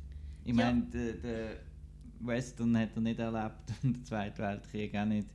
Ja, aber, aber, Aber ich finde, ich meine, es ist ja halt, der äh, Film. macht- näher. Aber der Film ja. erzählt ja eben auch nicht das, was wirklich passiert ist. Darum finde ich das auch komisch, dass er dann das einfach macht, da so. Und ich glaube, das interessiert auch nicht wirklich jemanden, wenn man jetzt da voll so realistisch angeblich angeht. Ich finde das eigentlich eben noch interessant, dass er eben, also Spoilers jetzt, wir haben es eigentlich schon mal erwähnt, aber eben, der Film endet nicht so, wie es in echt geendet hat, wie Inglourious Basterds ist auch der Hitler am Schluss verschossen worden und da stirbt jetzt halt Sharon Tate nicht. Und die, die quasi seine coolen Figuren retten da eigentlich die Welt. Coole Figuren, da habe ich Und- genau das grösste Problem. Das. Noch schnell- die Welt. Noch schnell dort, äh, jetzt habe ich gerade den Faden verloren. Verdammt. Ähm, ja, coole Figuren, sag. Vielleicht kommt es mir wieder in den Sinn. Nicht coole Figuren. Das ist so ein bisschen, was mir eben ähm, ein bisschen sauer aufgestoßen ist an diesem Film, ist äh, zum einen eben, aber das hat mir jetzt bei meiner Rewatch-Ding, habe ich das ein bisschen herausgefunden, wie Hast du jetzt auch zweimal gesehen? oder? Nein, nein, äh, du? einfach alle Aha, Tarantino-Filme. ach so. Wie er äh, recht konservative Ansichten zum Teil hat. Also er tut so da, da, da. Und dann in Kill Bill geht es am Schluss irgendwie doch noch darum, ja, du bist jetzt Mami und nur das Kind ist der Richtige und so weiter. Da geht es eigentlich auch wieder darum, wir wollen da in Hollywood nicht die große Änderung, sondern wir wollen da beim Mainstream-Western die coolen, geilen, macho-siechen äh, Macho sicher eben keine Hippies, sondern eben die Alpha-Males da, wo da irgendwie der andere, äh, der Brad Pitt, äh, war da schon noch mit der Manson, aber äh, weil er gefragt hat, wie alt sie ist, äh, dann da doch einfach so ein bisschen, und er hat vielleicht seine Frau umgebracht, aber wir haben ihn ja trotzdem gerne, weil die Frau, die hat ja nur genörgelt, wie ein Jackie Brown, wo der Robert De Niro, die, und das ist alles so ein bisschen, äh. und dann auch am Schluss, ähm, mir ist es aufgefallen und ich habe es dann auch noch anderen gehört, eben wie er da äh, dann eben die, die Manson-Frauen da mit voller Freude den Kopf einbasht und so weiter. Wenn man alle Filme anschaut, dann ist halt schon extrem viel, wie er seine Frauen vermöbelt, auch hat verleiht und so weiter. Und das hat mich das mal alles ein bisschen, so ein bisschen ich, auch da mit dem, mit dem in der Farm oben, da mit der, der Dakota Fanning und Mhm. so, das Zeug. Und es ist alles so ein bisschen, ja, wir sind da die coolen Siechen. Und es sind irgendwie nicht coole Siechen. Also, Sie, ich finde aber, sie werden auch er nicht wirklich... noch, er hängt, eben- nein, ich denke, er hängt noch an dem, da hätte man noch alles können machen und da ist noch so Das kann schon sein. So. Also, dass Und er das ja- so bisschen, ja. Dass er ja einfach mehr Fan ist von früher als von jetzt, das ist ja, Ja, ja. Das ist ja bei all seinen Filmen, merkt Aber man das am, eigentlich. Konservativen hängt er eigentlich eben. Ja, Also- wahrscheinlich mehr. Ich, ich weiß aber, bei ihm finde ich es immer so ein bisschen unklar, wie satirisch dass er Mhm. das eigentlich meint, wie viel das einfach vielleicht nicht unbedingt ankommt. Aber was ich noch wollte sagen, vorher ist mir wieder in den Sinn gekommen, eben wie, wie du sagst, es ist ja nicht wirklich passiert und so. Und ich finde durch das, von dem her eben eigentlich der Titel noch interessant, wie es eigentlich wie so ein bisschen Tarantino-Märli sollte sein, so, ah, es ist äh, so schön gewesen, eben so früher ist es les gewesen und jetzt ist alles sowieso kacke, ist alles digital und so. ähm, und darum finde ich den Titel eben eigentlich recht passend. Und zu- Once a Time dem. in the West und so weiter. Das natürlich, aber ich habe das Gefühl gehabt, das könnte auch so ein bisschen sein, dass er äh, vielleicht hat wollen auf das anmuten, aber vielleicht eher trotzdem auf eine Art das Märli anspielt. Das echt Inglourious cool. Bastards fällt ja genauso an Once Ja, Upon a Time stimmt, in äh. Nazi-Occupied Mhm. France, genau. Das Und- könnte so wie Code sein, ja, das ist ein Maul. Also ich, Mhm. ich finde eben, also ich habe nichts in dem Vorfeld über den Film gelesen. Ich habe den Trailer vielleicht einmal geschaut oder so. Aber für mich ist die Verbindung zu Inglourious Basterds ist von Anfang an klar gewesen. Mhm. Und ich habe, bevor ich in den Film reingegangen bin, ich habe ihn vorgestern geschaut, ich habe gewusst, dass es so wird aufhören. Ich habe das, ich habe das gesehen ich Mhm. das nicht, bin nicht gespoilt worden, aber ich habe eigentlich genau das können eigentlich lesen, dass der Film so wird aufhören wie in Glorious Bastards. Mhm. Ich habe auch so ein bisschen damit gerechnet, halt, weil ich, ich kann mir wie nicht können vorstellen, dass er es ist ja am Anfang noch so ein bisschen, uh, ist jetzt Margot Robbie, macht sie jetzt mit im Film oder nicht und so und er hat sie wie so ein als seine neue Muse irgendwie präsentiert, habe ich das Gefühl gehabt dann habe ich, Gefühl, ich gedacht, der, der bringt die nicht um mit dem Film, das macht er nicht und das macht er ja dann, dann auch nicht und auf ihre Rolle möchte ich noch schnell sprechen kommen. Ich habe mich ähm, am Anfang, also beim ersten Mal schauen, bis etwa, eigentlich bis am Schluss mehr oder weniger, habe ich gefunden, warum ist sie überhaupt im Film? Sie macht nichts eigentlich, sie trägt fast nichts zur Handlung bei. Sie ist einfach, und beim zweiten Mal ist man dann, Sie ist eben Sie ist einfach- und sie ist einfach ein großer Red Herring halt, dass du findest, uh, jetzt kommt es dann und es kommt ja dann einfach nicht. Mit, du, du rechnest, ja- also außer jetzt Petra, man rechnet eigentlich damit, dass das nachher so ein bisschen die grosse, das große Finale dann ist, weil der Charles Manson ja auch noch schnell auftaucht dort und bei ihnen dort rumlatscht und so. Ähm, ist, ist der schon der Manson Mhm. gewesen? Ist schon die Idee gewesen, oder? Ähm, und eben, ja, Nein, ich habe das noch schön Aber- gefunden, wie sie da das. Auch wie sie. Die schönste Szene ist eigentlich, wo sie ihren eigenen Film Mhm. schauen. das Aber ist es cool. ist nochmal, noch mal, äh, man sieht jemandem zu, wie sie etwas schauen. Mhm. Das finde ich ist Es eben alles. Schauen. Das habe ich nicht problematisch gefunden. Ich habe gefunden, es ist alles immer ein bisschen zu lang gewesen. Man hätte jetzt das nicht so oft müssen zeigen. Ähm, aber ich habe das an sich als Idee eigentlich hat mich das Ja, überhaupt aber eben, nicht es gestört. ist einfach so häufig, dass es, dass es das streckt, dass mich, das hat mich einfach gestört. Mhm. Aber also ich finde, sie braucht es schon, weil es ist ja, der Film funktioniert eigentlich ja nur, wenn man weiß, was wirklich Mhm. passiert ist. Und sie ist, sie ist ja, man sieht ja dann, was eben nicht stirbt.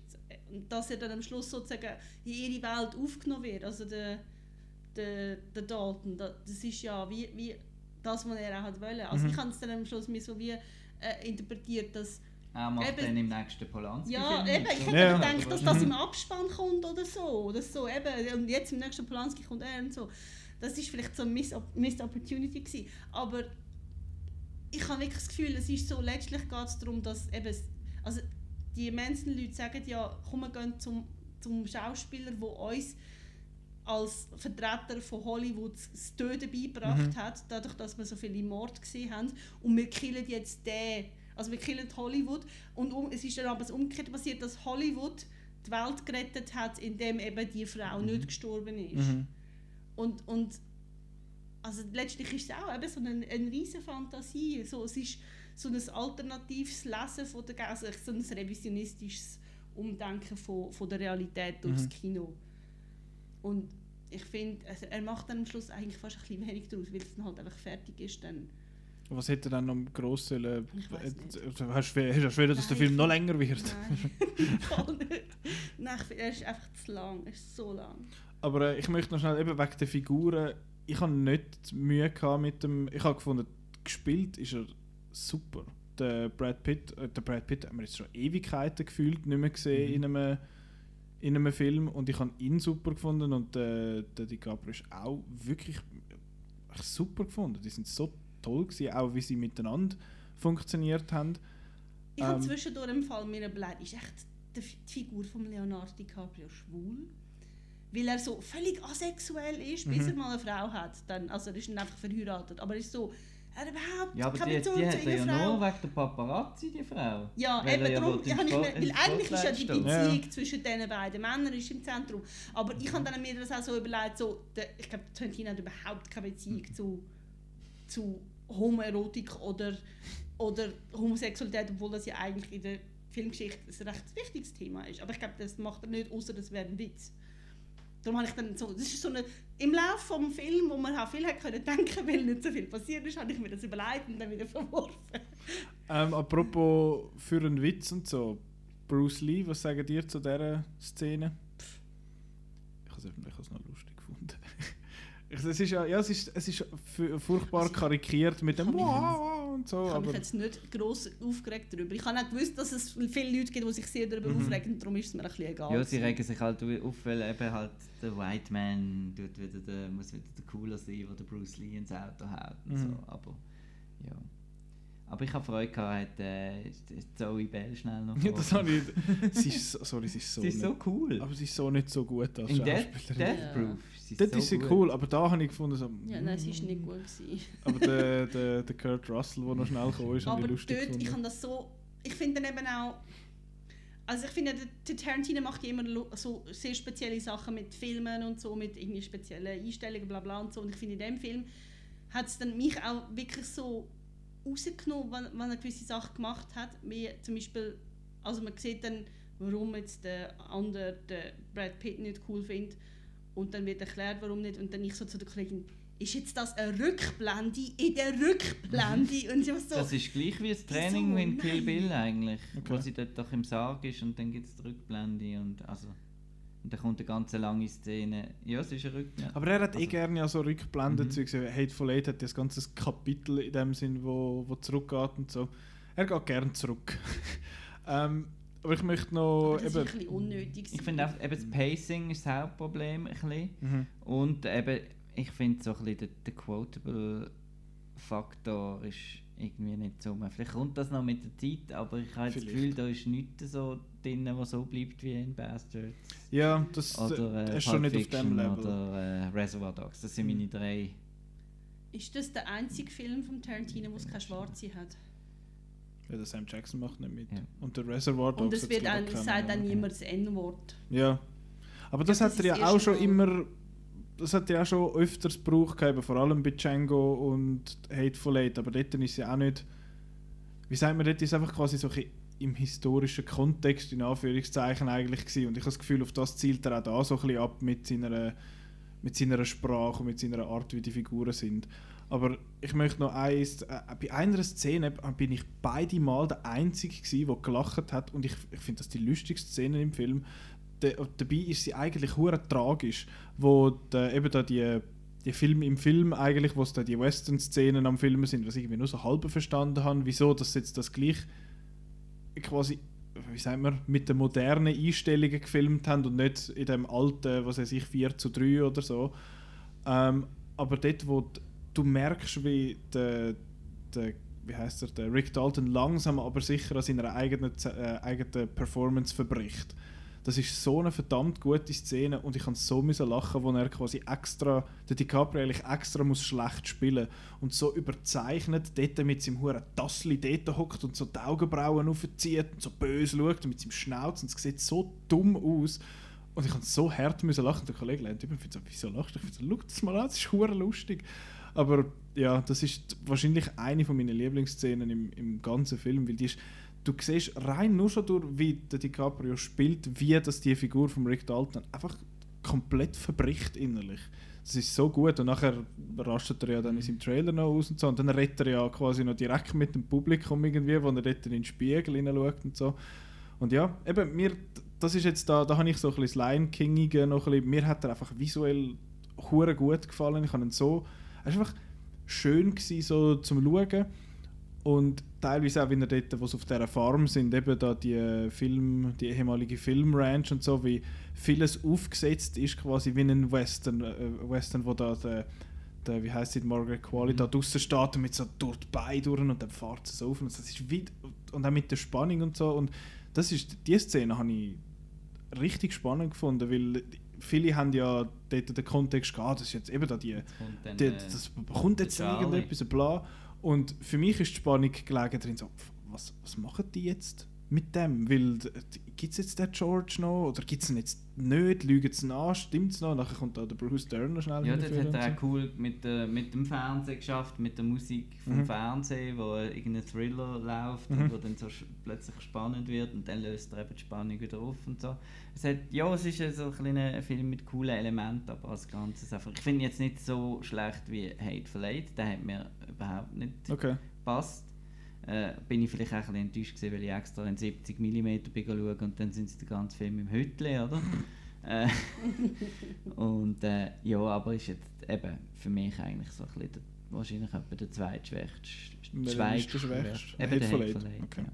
Ja, ich habe es auch so ein bisschen rausgenommen, dass es so viele Celebrity Cam Cameos gehabt Also vor allem also bei den Frauen, so ich so, ah, ist jetzt das Lina Dunham und ist jetzt Mhm. das Aber da spielst macht du ja er auch wieder mit Celebrity, Also ich meine, er macht halt- das ja immer, aber ich finde, das ist dann so eben gerade so und dann noch so, ist das jetzt Dakota Fanning und so und, äh, aber also weil er ja- berühmt, berühmte Leute castet ist im Film. ja, das macht er ja immer. Ja, also aber es das- ja, das aber machen das ja ist normale auch ein. Kommentar. Er hat ja dort auch viele ähm, Töchter von, von Celebrities gecastet, die oder? Rumor. Willis und von, von Stranger Things, die genau, die Tochter von Ethan Hawke und Ja, ja, Margaret Qualley ist Tochter von der, Genau. wie heißt sie? Sag mir es.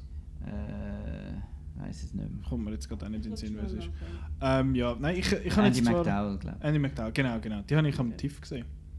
Live bin quasi gerade vor ihr gekocht. Hui. Also die, die Margaret Qualley, weil Uh. Ah, sie ist ja... Andy McDowell. Sie war auch dort. Gewesen. Äh, Donnybrook ist dort gelaufen, der ist irgendwie ein bisschen untergegangen. Er ist noch mit dem äh, Frank Grillo und dem Jamie Bell. Ähm, ja, ich habe jetzt so ein bisschen...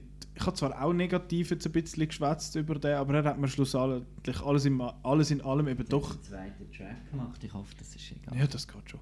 Hat mir äh, alles in allem eben doch recht gut gefallen. Ich werde dann irgendwann einmal, wenn er dann seinen zehnten Film rauslässt und dann aufhört und dann nur noch so 40-stündige Das macht nicht. Ich habe das Gefühl, er hört auf nach 10 und geht nachher ins Fernsehen. Ja. Habe ich das Gefühl, weil er hat gern, erzählt gern lang wenig. Also sein Plan ist ja jetzt eigentlich ein Theaterstück und Roman Mhm. schreiben. Und Er soll finde so von seinem Blabla her passt ja das eigentlich auch. Er Also soll nicht Blabla negativ, sondern Er soll einfach keinen Star Trek machen. Das sehe ich irgendwie nicht wirklich passieren. Ich kann mir vorstellen, dass er ihm vielleicht schreibt. Aber ob sie ihn dann machen, das weiß Aber ich glaube nicht im Fall, dass, dass er, wenn er würde einen machen dass er einen Tarantino Star Trek würde machen Das wäre irgendwie ich schade, wenn dann... nicht. Weil er halt eben auch, wie jetzt hier, ähm, das wird jetzt hier negativ, dass er da mit der Musik nicht so dass er treu war. Star Trek ist auch aus Ende 60er und so weiter. Und ich glaube, da hat er zu viel Respekt, um da. Ja, Er ist aber- vor allem aber- selber, aber glaub ich, auch Star Trek sind Eben. einfach schon lange nicht mehr wie die 60er, sind nicht mehr Classics. Es sind dort so Eben viele darum Sachen passiert. jetzt vielleicht. Darum werden äh, sie ihn nicht nehmen, weil er will Classics machen und die sind vorbei. Ja gut, es war nicht bei Discovery jetzt auch ein bisschen, dass sie zuerst etwas Neues versucht haben und nachher sind sie gleich wieder retour zum Alten. Und den Picard bringen sie wieder, wo ja auch... Zwar auch Next Generation, aber ich habe eh keine Ahnung von Star Trek. Ähm, ja, ich, ja, ich würde ihn so ein bisschen im... Wie Hateful Eight eben auch schon so ein bisschen im Mittelfeld anordnen von seinen, aber ich kann eben auch nicht sagen, dass mir irgendeine wirklich nicht gefällt Mhm. von ihm. Ja. Aber ich bin schon auch beim ersten Mal schauen, habe ich auch gefunden, mal, das ist, ist, ist noch, noch gut gewesen, aber hä? so ein bisschen. Und beim zweiten Mal hat sich dann das alles ein bisschen, alles wieder ein bisschen geleitet. Genau. Ähm, ich würde sagen, wir, wir legen uns jetzt dann auch hin. wir legen uns jetzt dann auch ab. Wir haben jetzt hure lang geschwätzt. Ähm, schön sind ihr dabei gewesen. Ich muss jetzt mal noch, ich könnte mal für nächste Woche noch nichts an. Also es gibt, wird eine Venedig-Episode geben. Genau, jetzt in Zukunft wird es wieder ein bisschen regelmäßiger, sage ich jetzt mal, fingers crossed. Ähm, weil eben ihr macht aus Venedig etwas, dann kommt vielleicht mal noch so ein bisschen rückblickig noch etwas mit dem Chris aus Toronto, Mhm. weil er muss allein äh, Film, Film schauen, dort äh, outnauig. Und ich bin die nächsten drei Wochen sowieso nicht da. Da müsst ihr euch dann selber organisieren. Ja. Ja, ähm, nein, ich.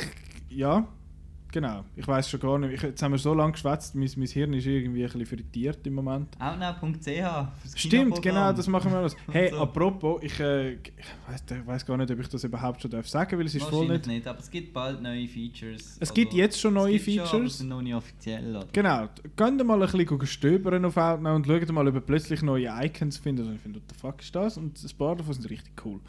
Ähm, und auch sonst outnow.ch slash Kinoprogramm, das beste Kinoprogramm vom ganzen Welt, vom Universum. Der Outcast es auf. Spotify, Genau. Soundcloud, YouTube. Ja, iTunes, Google Podcasts und äh, überall, was Geräusch hat. Mehr oder weniger. Ähm, dann eben Outnow, finden wir auf outnow.ch, Facebook, Twitter, Instagram. Ich weiß nicht, ob ihr irgendwie aus, ob aus Venedig, Toronto und Venedig ein bisschen, ja. Bisschen Instagrammert probieren wir. wird. Probieren wir mal da die neuen Wir Medien sehen ein bisschen übrigens dann den Joker, gell? Ja, das freut mich für dich. ich sehe wahrscheinlich in Japan dann auch einen Film im Kino auf Japanisch ohne Untertitel. Bin mal gespannt, ob ich draus komme. Es ist ein Anime, der ist eh ein bisschen überzeichnet, weißt du, wie er gezeichnet ist. Haha, lustig. Ähm, genau. Da würde ich dann vielleicht noch berichten, wie es ist, in Japan einen, einen Film zu sehen mit Japanern zusammen. Ähm, aber ja. Fragst du ob sie auch wirklich Japaner sind? Ja. Ah, da die Schlitzaugen Chinesen da, das ist alles Gleiche. hey, nein.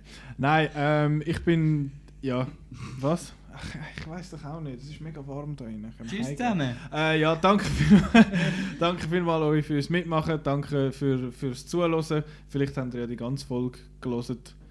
Ähm, ja. Wenn ja, dann schreibt das Mail an. Podcast.outnow.ch ähm, Genau, danke, Ade Messi. Ciao. Tschüssi!